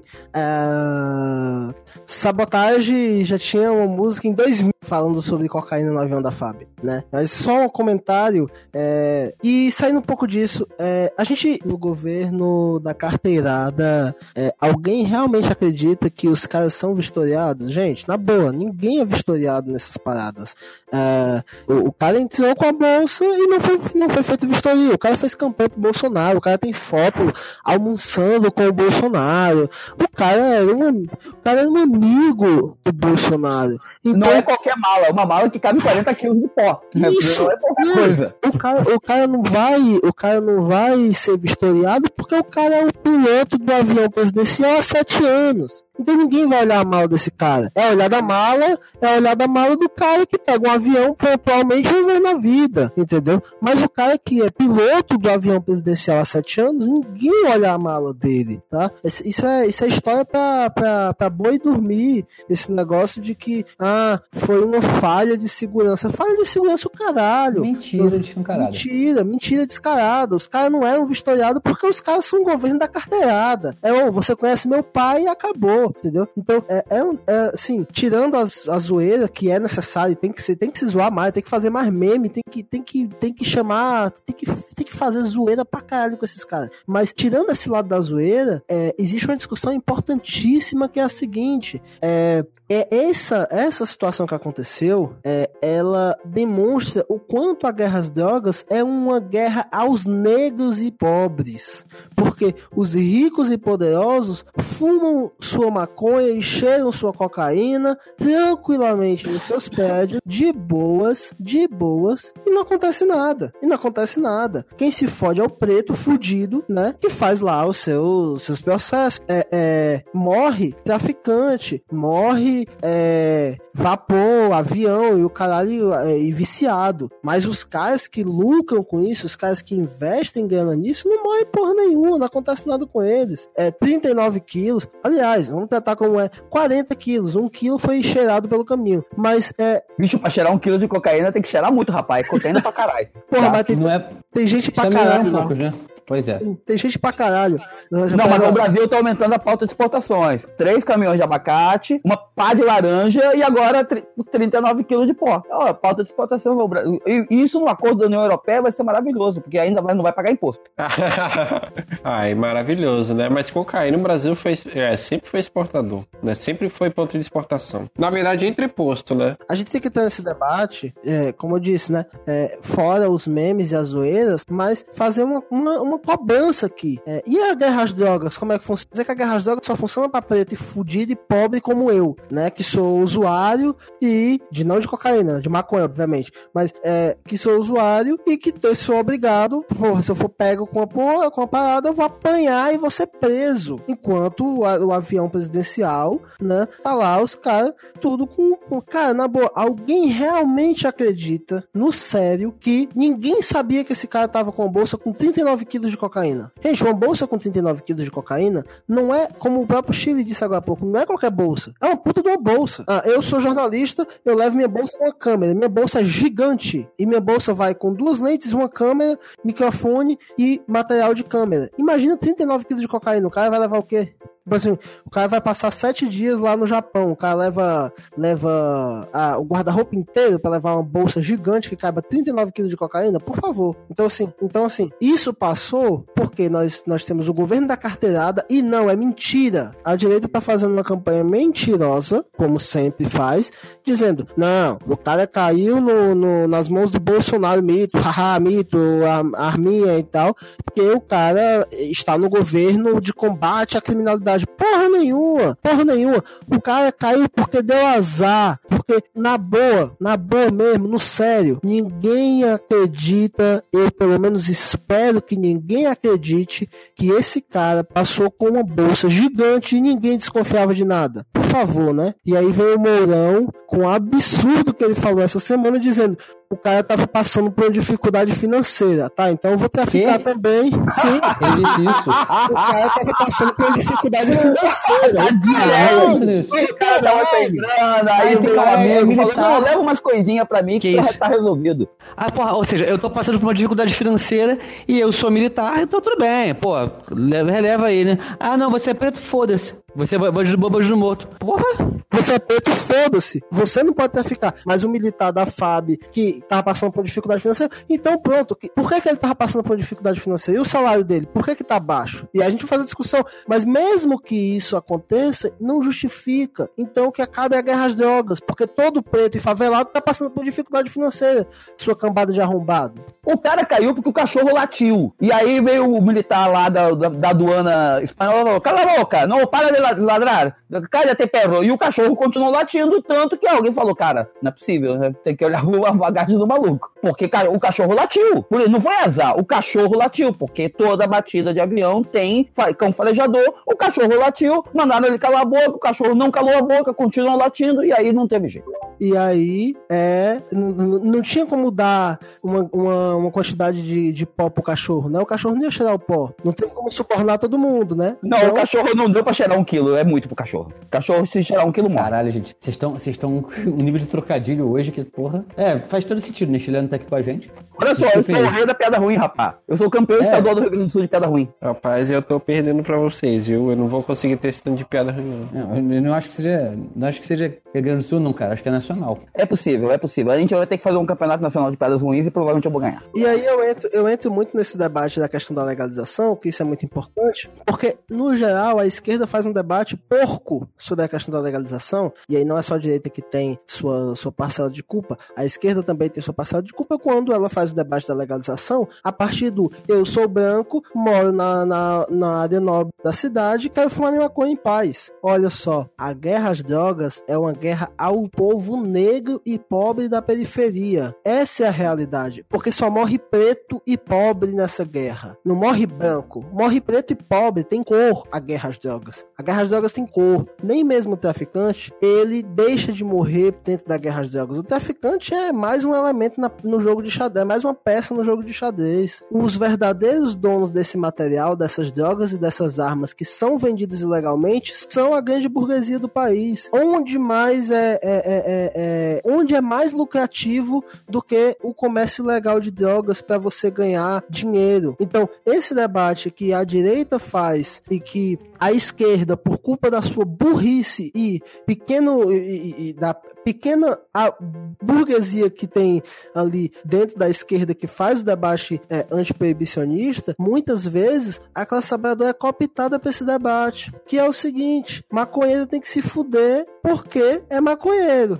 Mas o Aécio Neves. E aí, gente, vamos lá, vamos lá, vamos lá, vamos pegar todas.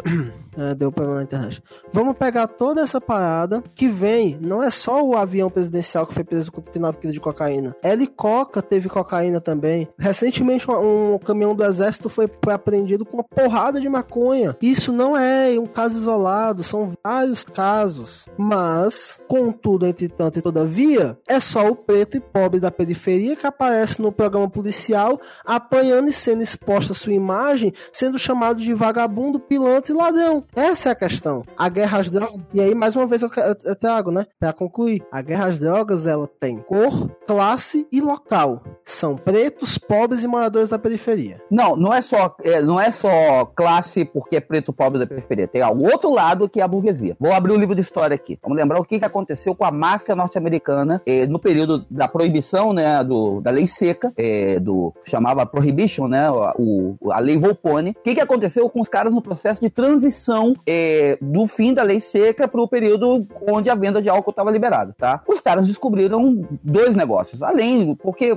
eles perderam o negócio da venda de álcool para as grandes corporações, para a grande indústria, né? É, a principal, a Seagram, que é uma, é uma multinacional inglesa que controla a produção de álcool ao redor do mundo, inclusive nos Estados Unidos. E aí eles descobriram outro negócio, que era um negócio legalizado, que era um negócio do jogo. Então você tem o quê? Você tem a migração da máfia da costa leste americana em direção à costa oeste e a abertura da, das cidades de cassino. Então, os grandes mafiosos, eles pararam de vender álcool e eles começam a abrir cassino, hotéis em Las Vegas. Então, é, você tem esse processo. Quando você tem um processo de legalização de é, uma atividade proibida, álcool, jogo, prostituição ou drogas, você tem um processo de transição ou de é, abarcamento de um setor da burguesia desse negócio, ou de transição de um mercado ilegal para um mercado legal. Se a gente pensa nisso no caso das drogas, o que você vê nos, nos, nos dois exemplos, né? No exemplo é, uruguaio, no exemplo, três exemplos, né? No exemplo holandês e no exemplo norte-americano. No exemplo uruguaio, você tentou fazer essa, essa transição de mercado para eh, o usuário se transformar em pequeno produtor, tá? O que está acontecendo de fato é a formação de uma pequena burguesia produtora e comerciante de drogas, que é o caso dos Estados Unidos, é o caso do, do da Holanda. A grande indústria tabagista já está de olho nesse mercado há muitos anos. Então, um exemplo disso foi uma guerra judicial que existiu em nome ao, ao, em torno ao nome Marley, porque a Philip Morris, que é uma das grandes empresas monopolistas, junto com a British Tobacco, que é a Souza Cruz aqui no Brasil, a Philip Morris tentou registrar o nome Marley, não como cigarros, Caralho. mas venda de cigarros de maconha. A família Marley entrou em disputa judicial e perdeu. Então, o nome Marley está registrado apenas para é, uso industrial na área de fumo. O nome Marley está registrado pra, pela Philip Morris. Então, a hora que legalizar a venda industrial de maconha, que não está legalizada em lugar nenhum do mundo, o que tem é a legalização do, do consumo e da venda é, em pequenas quantidades e de produção artesanal, o nome Marley está registrado pela, pela Philip Morris. A hora que liberar a produção industrial, comércio livre de maconha, vai aparecer cigarro Marley. Nos Estados Unidos, você já vê um processo de transição da pequena produção para a grande produção semi-industrial, tá? De, de maconha. Só que você não tem a, o que não está liberado é a produção industrial do cigarro de maconha. Então você tem a, o, o que é pequena, pequena propriedade já está se tornando grande propriedade e o que é pequena venda começa a se tornar grande venda, mas de maconha a granel. Então é de maconha, não é de cigarros de maconha. A hora que liberar a produção de cigarros de maconha, já era. Então tem que entender isso, porque a gente tem que entender uma, um, uma consequência política da legalização e por isso a discussão de, da pauta rebaixada que vários setores de esquerda têm. Porque de um lado você tem os setores da esquerda que defendem a legalização como forma de, de consumo individual, ou seja, como uma liberdade democrática. Isso não, não leva em perspectiva de que esse é um mercado, é um setor de produção industrial. E, por outro lado, é, você não entende que se você legaliza é, na medida em que você libera uma atividade econômica, você está gerando uma burguesia. Então, isso pode levar para a gente pensar, então tá, então quem tem que controlar a venda e a distribuição e, portanto, produção e comercialização é o Estado. Mas aí ficamos com a seguinte pergunta, quem controla o Estado? É, isso é a grande questão, isso é a grande dúvida mesmo para a gente estar tá respondendo, né? Só recordando, o Bruno falou sobre a música do Sabotagem, né, de 2000, sobre questão do avião da FAB. Essa música se refere, essa, esse trecho da música se refere a um caso de 99, em que militares estavam transportando 33 quilos de, de, cocaína dentro de um avião de carga da Força Aérea Brasileira, da FAB. Né? Não era um avião presidencial ainda, mas ainda assim era um avião controlado pelas Forças Armadas. Né? Uh, enquanto isso, a gente vê essa situação toda se repetindo agora. E, e esse cara, uh, até onde eu estava é, vendo, ele é militar da, da Força Aérea desde 2000 e desde 2011, mais ou menos, mas ele começou a atuar especificamente com aviões da presidência mesmo a partir de 2016, né, como sargento tarefeiro é, nessas comitivas desde 2016, ou seja, já pegou parte do governo Temer também, parte do governo Bolsonaro. Então, é, é é, como vocês falaram, é algo corriqueiro, é algo que é aceito, é algo que é intrínseco dentro desse pessoal, dentro de, desse setor das Forças Armadas, né? O que foi lamentado pelo, pelo general é, Heleno, né, que é o do, do GSI, né, me corrijam se eu estiver errado, é que foi uma falta de sorte, né? Foi uma falta de sorte o quê? Ele ter sido pego, né? Porque se ele não tivesse sido pego, é, não era sorte, não, não, era, não tinha falta de sorte nenhuma. Se ele tivesse né? sido se ele não tivesse sido pego, tava tudo bem continua correndo, assim, caminhar a humanidade. E e a questão é, essa droga ia para onde? Quem é que ia comprar? Ela ia ser vendida no G20, ela ia ser vendida na Espanha, ela ia ser vendida em algum outro lugar que o avião fosse pousar? Ela, é. ia, ser, ela ia ser vendida junto com o nióbio que o Bolsonaro foi vender lá. É, não, vender não, o Bolsonaro comprou o nióbio lá, né? Um colar de 5 mil paus, um colarzinho vagabundo de 5 mil paus. Não, importante é vender miçanga na praia. Miçanga e cigarro de maconha. É, exatamente. Miçanga de nióbio. Ah, miçanga de nióbio e cigarro de e bem bolado de maconha com coca. Isso. É, porque aí vai, tá, contemporiza todo mundo, né? Eu queria muito que esse negócio do nióbio tivesse sido o único absurdo que o Bolsonaro falou na viagem, mas ele realmente conseguiu se superar. Ele ameaçou, ameaçou os governos de França e Alemanha, dizendo que ele não tinha ido lá pra tomar esporro de ninguém, que ninguém ia ficar chamando atenção, que aqui o Brasil vai ser respeitado. Esse é o mesmo cara que foi para os Estados Unidos e foi procurar o Bush, porque não conseguiu... Ele, não, ele falou que os médicos que estão na Venezuela não são médicos. Os médicos cubanos, né? Não são médicos. São guerrilheiros armados. Claramente não entende nada da realidade. Enfim, é...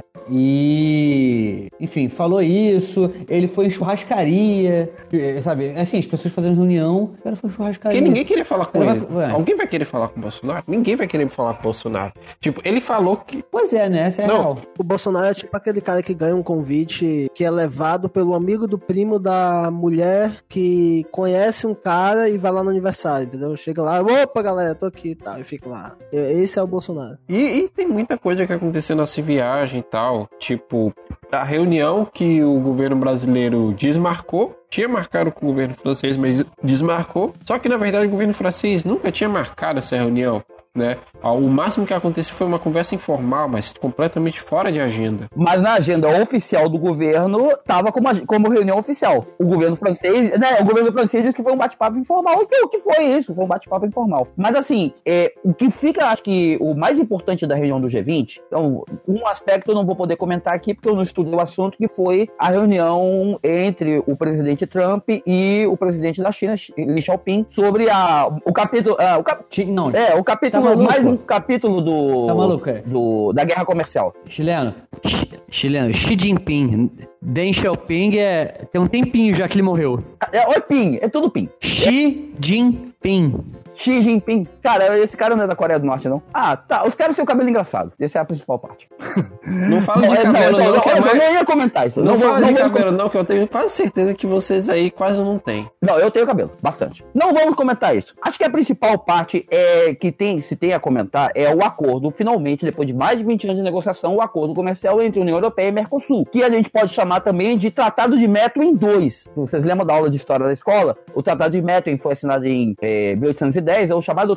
Se não me engano, é isso. É o chamado Tratado dos Panos e dos Vinhos. Então, Portugal exportava pano, é, exportava vinho para Inglaterra, a Inglaterra exportava pano para Portugal, ou seja, um país exportando produto primário e o outro exportando produto industrializado. Porque no fim das tantas, o acordo comercial União Europeia-Mercosul vai ser isso, tá? Tem umas cotas comerciais para exportação de produtos industrializados, boa parte responde aos interesses da indústria automobilística, que produz carro barato no, na Argentina, no Brasil e vai mandar de volta para a Europa, para as principais montadoras europeias. Peugeot, Citroën, é, é, como é que chama? Renault, estão Muito caso para os franceses queimarem. É, a, a GM tá aqui, a GM tem um braço europeu bastante forte, que é a Opel. É, então, BMW tá aqui, Daimler, é, Chrysler, né? Ou seja, Mercedes junto com a Chrysler também estão aqui. Então, o- o- interessa a produção de carros é, aqui no Brasil e na Argentina serem exportados para a Europa. Mas, de forma geral, é isso. De forma geral, é produção de bens é, industriais, bens primários, mandados para a Europa com taxa muito baixa ou taxa zero e produtos industriais voltando para cá. Resultado disso, de forma prática, vai ser um sufocamento muito grande da indústria brasileira e a destruição da indústria na Argentina. Então, é, é um acordo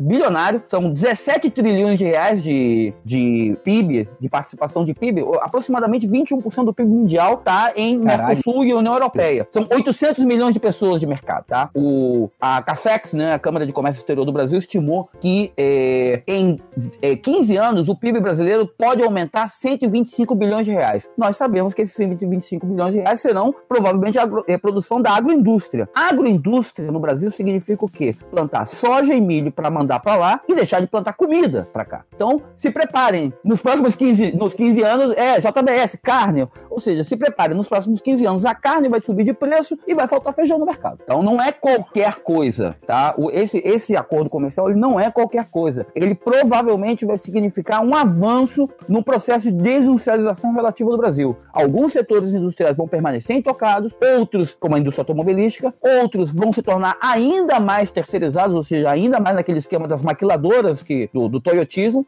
por exemplo, a indústria eletroeletrônica do, do polo industrial de Manaus, e em outros casos, a indústria vai fechar, porque nós vamos começar a importar macarrão da, da Itália, nós vamos começar a importar cerveja da França, então não, acabou, não tem, sem contar que alguns, alguns conglomerados econômicos são é, bi, é, bibloco, né? A Ambev, por exemplo, a maior cervejaria do Brasil, é uma joint venture é, empresários brasileiros com empresários belgas. Então, é, tende a avançar esse processo de, por um lado, de sufocamento da indústria nacional brasileira, por outro lado, de avanço nas relações é, transnacionais entre capitais europeus e capitais brasileiros, ou argentinos. A Ambev também é a maior cervejaria da Argentina. O engraçado, Chile, é que você está falando sobre essa questão, né, envolvendo o Mercosul, falou da questão do México, de- desse acordo, aliás, do México não, é, da Argentina, desse acordo ser um desastre para a Argentina, só que o governo Macri está vendendo isso como a grande salvação argentina, inclusive o Macri com certeza já está planejando utilizar isso na sua campanha de reeleição, né, lá.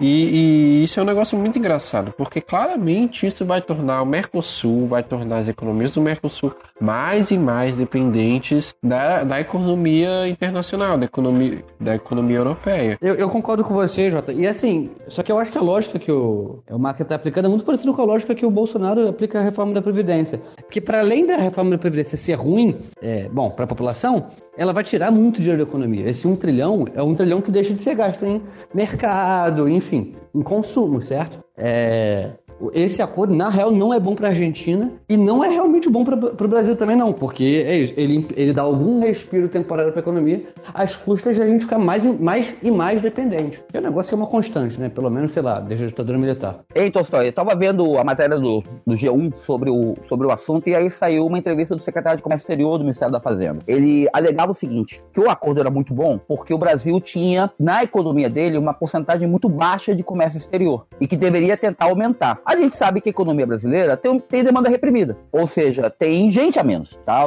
As pessoas consomem menos do que deveriam. A, a indústria brasileira vende menos ainda do que poderia vender para o mercado interno. Qual é a, a, a equação, a, o resultado da, da equação dessa brincadeira? Se você tem um mercado interno deprimido, ou seja, que consome pouco, e você tem pouca exportação, você aumenta a exportação, o resultado disso é que as pessoas que já compram pouco no Brasil vão comprar menos ainda. Isso bate com a tua tese da reforma da Previdência. Menos dinheiro circulando na economia significa menos consumo do mercado interno. E aí, vai fazer o que com esses produtos? Manda para Europa. Manda comida para Europa, manda milho para Europa, manda carne para Europa e a população daqui. A burguesia se enriquece e a população local fica cada vez mais pobre e consome cada vez menos. Como a gente já está passando é, um pouquinho do, do nosso teto também, a gente tem que citar uma coisinha que aconteceu hoje, né? Nesse dia 30, né? Mercosul, ou aliás, Mercosul não. A reunião do G20 já passou, né? Essas questões mais econômicas, inclusive, a gente é, pode destrinchar melhor mais tarde, né? É, o, a trégua entre China e Estados Unidos, da guerra comercial, enfim, e outros acordos que podem acabar afetando mais a economia no Brasil. Mas a gente tem que falar também sobre uma coisa local aqui que aconteceu aqui no Brasil hoje, né? Que foi mais uma vez a galera é, na Marcha do Orgulho Gado, também conhecida como as manifestações em defesa do Sérgio Moro, que aconteceram nesse domingo, né? O, Bru o Bruno estava particularmente ansioso por esse momento. Eu quero dizer que eu quero dizer que pro pessoal do PSL e do MBL que soco com uma aberta é tapa e soco com pé é chute. Como é, rapaz? Explica aí saiu exatamente assim no site do antagonista. É, MBL denuncia agressão em ato na Paulista, tá? E eles já tinham, é, o antagonista já tinha registrado há pouco tempo que a manifestação em São Paulo, pela Lava Jato, estava dividida, que a PM precisou de, é, separar é, é, o, o ato, porque de um lado, segundo o Estadão, de um lado tinham 20 integrantes do grupo Direita São Paulo, que defendem o Bolsonaro, que foram até o caminhão do MBL e chamaram os integrantes do movimento de traidores e pelegos. E aí os caras do MBL tinham a sua base social e tal, e aí os caras ficaram, fizeram vaia e etc. E aí quem tava embaixo apanhou e quem tava em cima ficou lá assistindo e reclamando e no Twitter e tal, no Twitter e tal. E aí ficou essa, essa, essa situação toda, né? E assim, de casa eu assisto não comendo pipoca, como um filho de Obalué, não posso comer pipoca, mas assim, assisto torcendo aí, né? Todo apoio a, a, ao soco e ao A gente torce pela briga, pô. Torce pela briga. É, como eu disse, né? Soco com uma aberta tapa e soco com pé chute. Boa sorte para vocês e vão lá que a gente tá firme aí. Só, le... Só não esqueçam uma coisa muito importante: de filmar, tá? Por favor, filmar na horizontal para que a qualidade do material seja, seja de qualidade. Então, é, num tom um pouquinho só mais sério do que isso, porque é muito difícil ser sério falando desse assunto, é, eu dei uma rápida pesquisada porque eu não estava recebendo, bom, nenhuma notícia sobre os atos de hoje. As fotos que eu vi dos atos de São Paulo do Rio de Janeiro parecem fotos bastante grandes, certo? Mas é, os, é, o que eu vi é, todas as matérias falam que não chegou a 100 cidades aí que teve ato. Parece que teve 70 cidades. O G1, o G1 colocou, o G1 colocou apenas 30 cidades. Não, olha só, eu dei uma pesquisada aqui, tá? Eu já vou passar esses dados todos. Vai falando aí, Gabriel, que eu faço depois o, ah, enfim, o relatório. É, o MBL e o VPR tinham divulgado é, é, que tinha chegado a 100 cidades. A Folha falou em 70. É, agora você falou em 30 do Globo certo? É, eu não, não, saberia dizer, eu pegaria o número do meio do, meio do caminho, para né, aquele negócio de média, mas de qualquer forma, qualquer que seja o número desses três, pelo menos, é, não só é menor do que os atos do 15 de junho e do 30 de junho, é, e- mas também é menor do que os atos do dia da greve geral, que né, era dia de greve geral. Então, tipo, era esperado que tivesse menos atos em, em- em quantidades menores do que nos outros dias. É, assim, é, é três vezes menor ou mais do que, cada um desses atos. Então, é um fiasco? Eu não sei, mas claramente É, é, é um muito fiasco, menor do Gabriel. que era esperado. É, É um muito fiasco. menor do que era esperado. É, saiu porrada entre eles no meio. É, é um negócio que, com todas as críticas que eu possa ter, não aconteceu nada nem parecido. Assim, a violência que aconteceu é, nos atos anti- anti-governo até agora foi violência da polícia contra os manifestantes. Os manifestantes não brigaram entre si. E isso diz. E, e para quem. E pra base bolsonarista que tava dizendo que a greve foi um fiasco, que não adiantou nada, bom, olhem pros seus próprios umbigos. Fiasco aqui não é, gente. Vamos lá, o relatório aqui, vamos lá. Relatório que eu fiz, tá? Eu olhei o site do G1. É, Até as 18h30, segundo o G1, 75 cidades de 24 estados e do Distrito Federal fizeram lá, tá? É, levantei, assim, algumas é, brincadeiras, né? Algum- algumas coisas pitorescas. É, uma das faixas em São Paulo, no Ato da Paulista, dizia o seguinte: STF Congresso, chega, o Brasil não te suporta mais. Então, aparentemente, os caras consideram que concordância nominal é um negócio errado e que STF Congresso são a mesma coisa, são um único órgão, tá? É, Os caras ocuparam na Paulista quatro, quatro quarteirões. Ah, o cálculo que o pessoal levanta porque no, no- no- na matéria do G1 eles não se arriscaram a colocar números, tá? Então, isso já é indicativo de que foi pouca gente. Mas quatro quadras da Paulista não dá 10 mil pessoas direito, tá? A foto que eu vi do ato em Copacabana foram quatro quadras da Avenida Atlântica. Pelo meu, pela minha contagem na foto, dá umas 5 mil pessoas, tá? Algumas Sério? outras. É, algumas outras fotos que eu vi, Goiânia tinha pouco mais de mil pessoas. Belo Horizonte não devia ter 3 mil. Em Belém, a foto mostra umas 200 pessoas. Em Palmas, Tocantins, tem tipo 30 pessoas na foto. Curioso, porque a, a foto do Rio me parecia muito mais do que isso. As outras realmente muito pequenas. Macapá tem uma foto que não deve ter 50 pessoas, maluco. João Pessoa, umas 150. Manaus, 150. Ou seja, a maior parte dos atos nas grandes capitais não conseguiu reunir mil pessoas. Em Fortaleza, é importante que se diga, normalmente é, é, existe um movimento, inclusive, é, aquela vergonha, né? Aquele povo lá dançando lá, coreo- coreografia pro Bolsonaro e tal. Sai de lá, aquela desgraça. Fortaleza é uma vergonha pro resto do Ceará. Mas enfim. É, mas em Fortaleza, especialmente é, em Fortaleza, é perceptível na foto. é, a Praça Portugal é uma praça pequena, tá? É, para quem, para vocês que não sabem, é, a Praça Portugal ela é uma rotatória, tá? Entre três avenidas, entre quatro avenidas, na verdade, que foi transformada em uma praça, porque era uma rotatória muito grande e transformaram uma rotatória em uma praça. Então, é, ela já é uma praça pequena. Normalmente as greves da Constituição Civil todas vão para essa rotatória porque é uma rotatória bem no, bem no coração da Aldeota, que é uma- um bairro de classe média, de classe média alta de Fortaleza, onde mora a maioria dos empresários da Constituição Civil. Inclusive, a gente costuma dizer que o nome dessa praça é Praça do Peão e não Praça Portugal. Mas essa praça, que é uma praça é, especialmente média, não é uma praça grande, só, só foi ocupado um lado dela, dos quatro lados que ela tem. Fortaleza foi ridiculamente pequeno, ridic- ridiculamente pequeno mesmo. É, não teve nenhuma expressão, quase. Bom, isso diz muita coisa sobre quem tem apoio popular nesse momento.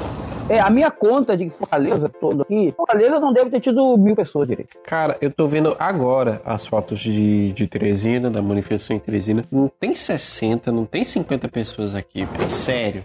Sério, muito, muito pouca gente. O que é que eu, eu acredito muito que a grande questão dessas manifestações não serem tão efetivas tem a ver não só com a queda de popularidade do presidente, né? Segundo a pesquisa CNI Ibope recente, né, da Confederação Nacional da Indústria, aponta que o presidente é, tem 32% de aprovação, 32% de pessoas acham ele regular e 32% acham ele ruim ou péssimo. Ou seja, um empate triplo. E literalmente ele tá caindo cada vez mais. A última pesquisa apontava ele com 38% de aprovação. A mesma pesquisa aponta que 51% das pessoas não têm confiança alguma no governo. Ou seja, a situação em relação ao, ao Bolsonaro vai cada dia pior. Né? É isso para não falar também da- das denúncias do The Intercept Brasil em relação ao Sérgio Moro e aos procuradores da Lava Jato que estavam combinando sentenças, combinando é, ações da operação. Enfim, tudo isso de uma maneira ou de outra acaba afetando, acaba afetando a moral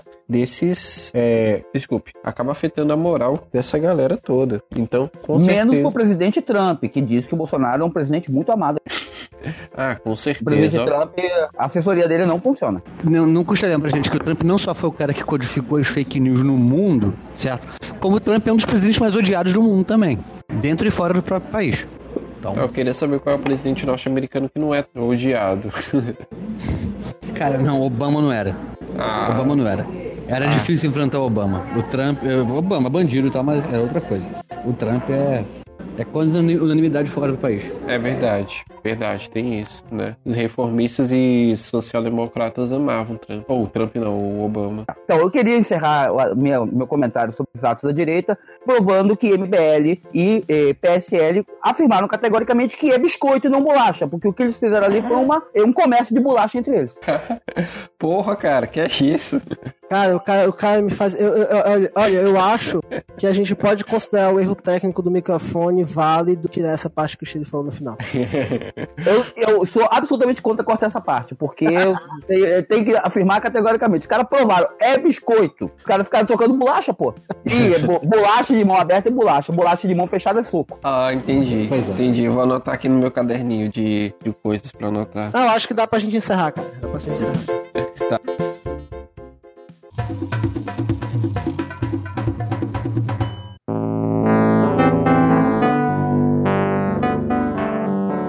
Encerrar com a seguinte notícia muito importante, bombástica. O portal Balaiada no Facebook alcançou mais de 500 curtidas em apenas dois dias, tá? É, três dias, né? Desde o lançamento até agora são 540 curtidas, uma coisa assim. É muito bom o apoio da galera. Já tem mais gente do que na manifestação do em defesa do Sérgio Moro. Exatamente, do Sérgio Moro. Mais gente curtindo Balaiada. Vamos lá, segunda-feira a gente tá botando essa jossa no ar. Ah, amanhã ah, sai o Portal Balaiada, que é o portal de notícias do. Nós, na verdade, o podcast A Voz do Balaio é o podcast do portal de notícias do Jornal Balaiada, tá? Amanhã, às 18 horas, a gente vai estar lançando o Portal Balaiada, vai estar indo ao ar, né? Já tem vários artigos, várias colunas. A gente já tá no Facebook, a nossa página, né? Como o Chile acabou de falar. Amanhã não, Bruno. Segunda-feira. Vai que o cara ouve quarta-feira. Isso, isso, isso. Segunda-feira. Aí ele dia acha que 15. quinta. Mas aí ele vai achar que é segunda-feira da outra semana, né? Sim, Tem sim, esse. Segunda-feira, dia primeiro.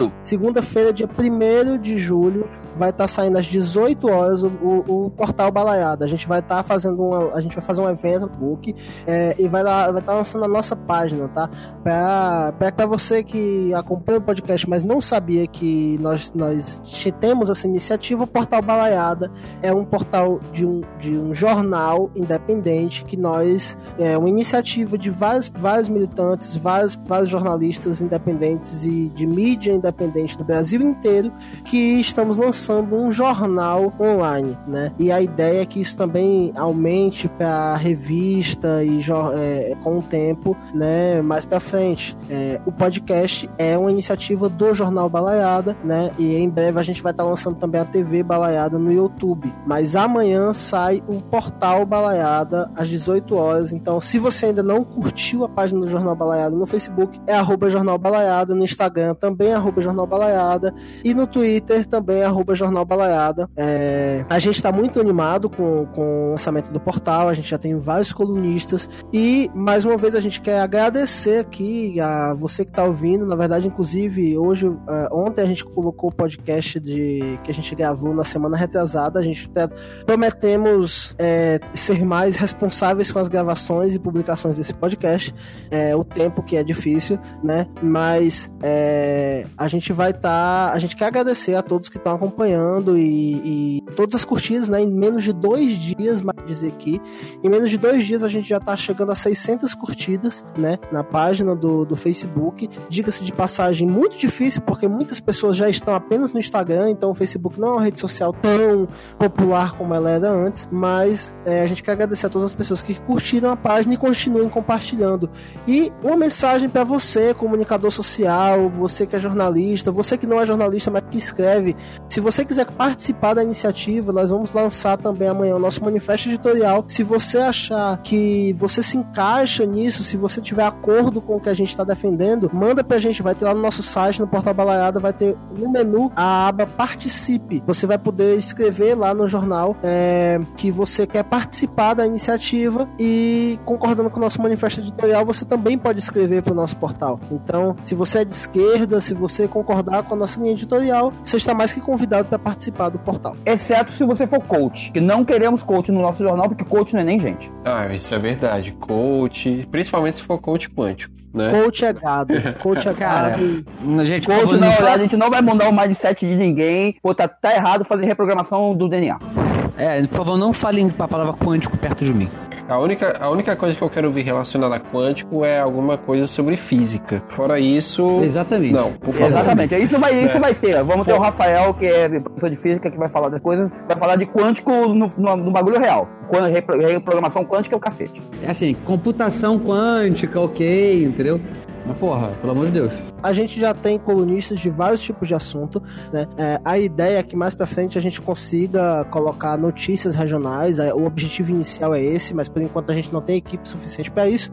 Então, já fica aí nosso, nosso chamado. Se você quer escrever, se você é de esquerda, não tem, não, não tem problema, tá, tá? A gente. Nós não somos um portal de nenhuma organização, nós somos um portal de, de esquerda independente, tá? Então, se você concordar com o nosso manifesto editorial, você pode escrever pro portal, é simplesmente isso. Então, você pode ir lá, é, vai, a partir de amanhã, é claro, depois das 18 horas, você vai poder acessar é, o www.balaiada.com.br barra participe, tá? E aí você vai poder escrever pra gente e manda pra nós que a gente vem participar da iniciativa, porque é muito importante ter um jornal, uma mídia independente, faz parte da discussão que a gente fez hoje durante todo o programa, na parte do- da questão dos, dos jornalistas, uma mídia independente de esquerda e que tem lado. O jornalismo tem lado sim. O jornal Balaiada tem o lado dos trabalhadores e das trabalhadoras, o lado das lutas e o lado do socialismo. É isso aí, então. Muito obrigado, Bruno, por, por essa discussão, por essa fala aí sobre o portal Balaiada, né? Lembrando, o Jornal Balaiada, ele também não tá sozinho, ele faz parte de uma iniciativa enorme, uma iniciativa bem grande que une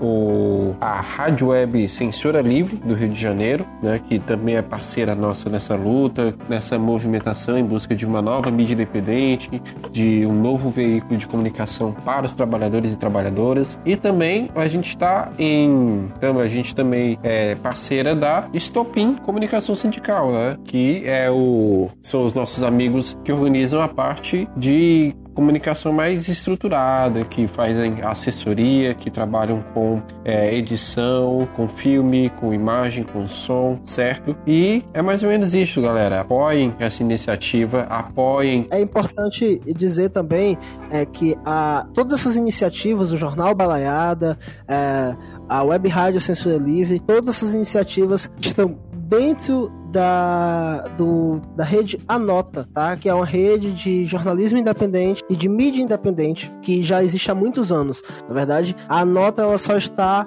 é, se ressignificando hoje, né? Mudando um pouco o seu formato, é, justamente para dar espaço ao Jornal Balaiada e à Web Rádio Censura Livre. E aproveitar o espaço para fazer um jabá, né? É, a Estopim Comunicação é o é, somos nós que produzimos, que é o coletivo de comunicação de pessoas do Brasil inteiro também que fazem justamente isso, atendem sindicatos, fazem assessoria de comunicação é, e tudo mais. Então depois procura lá estopim.jor.br. Em breve a gente vai estar lançando nosso site também, porque em caso de Ferreira Espírito é de, ba- é de pau e não lançamos nosso site. Mas em breve a gente vai estar com o nosso site online também. Pois tá, então, galera. É isso. Mas a página já tá lá, é só entrar na página, catar Estupim CSP, arroba CSP. E aí, se for precisar de um job aí pra gente, pra gente ganhar um dinheirinho, lá que a gente faz o bagulho maneiro. Job não, trabalho, porque job é coisa de coach. Isso, desculpa, trabalho, trabalho. Job não, job não. Enfim, mas como o job é trabalho em inglês, né? E tem pessoas que falam inglês e que trabalham também em outros países que não aqui, a gente pode estar revendo esse posicionamento mais tarde, né? Pelo amor de Se Deus. o Glenn precisar dos nossos serviços, ele pode pagar pra gente, porque ele tem grana. Tá, tá bom.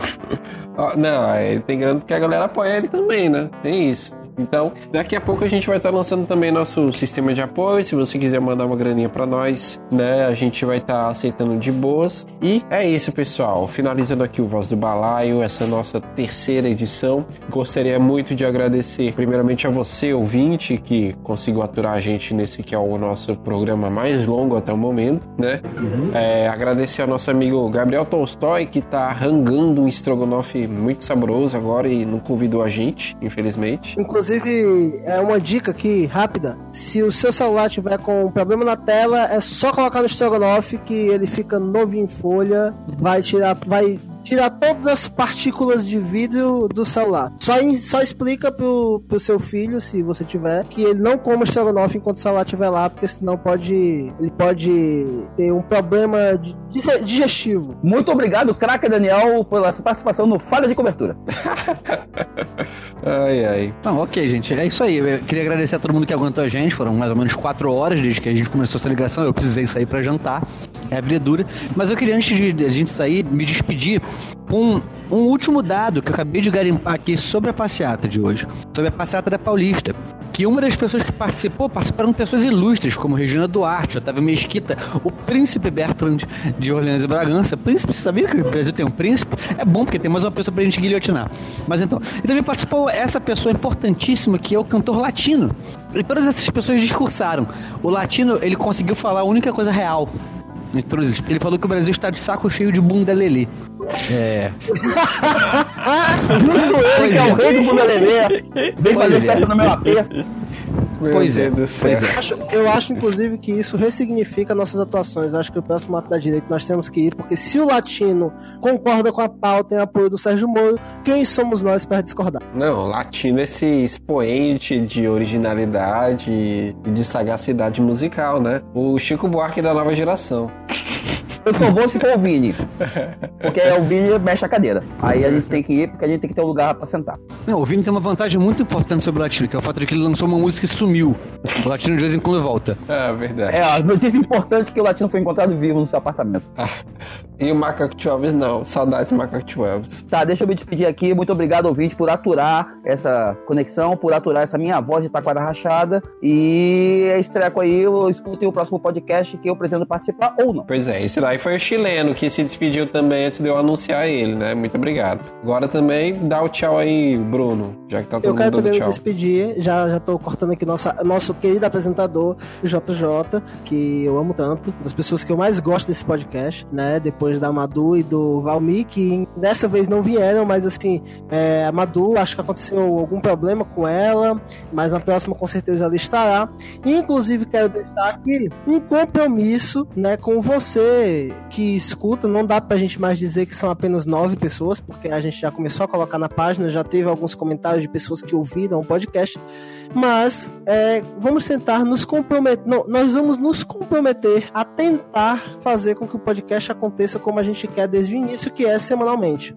Então, é, esse podcast foi mais longo porque tinha muito assunto para acontecer, mas é, os próximos vai manter nessa linha aí de, de poucos, de, de mais ou menos uma hora de podcast. Um outro detalhe é que a partir de segunda-feira você vai poder encontrar todos os podcasts também no www.balaiada.com.br barra Voz do Balaio.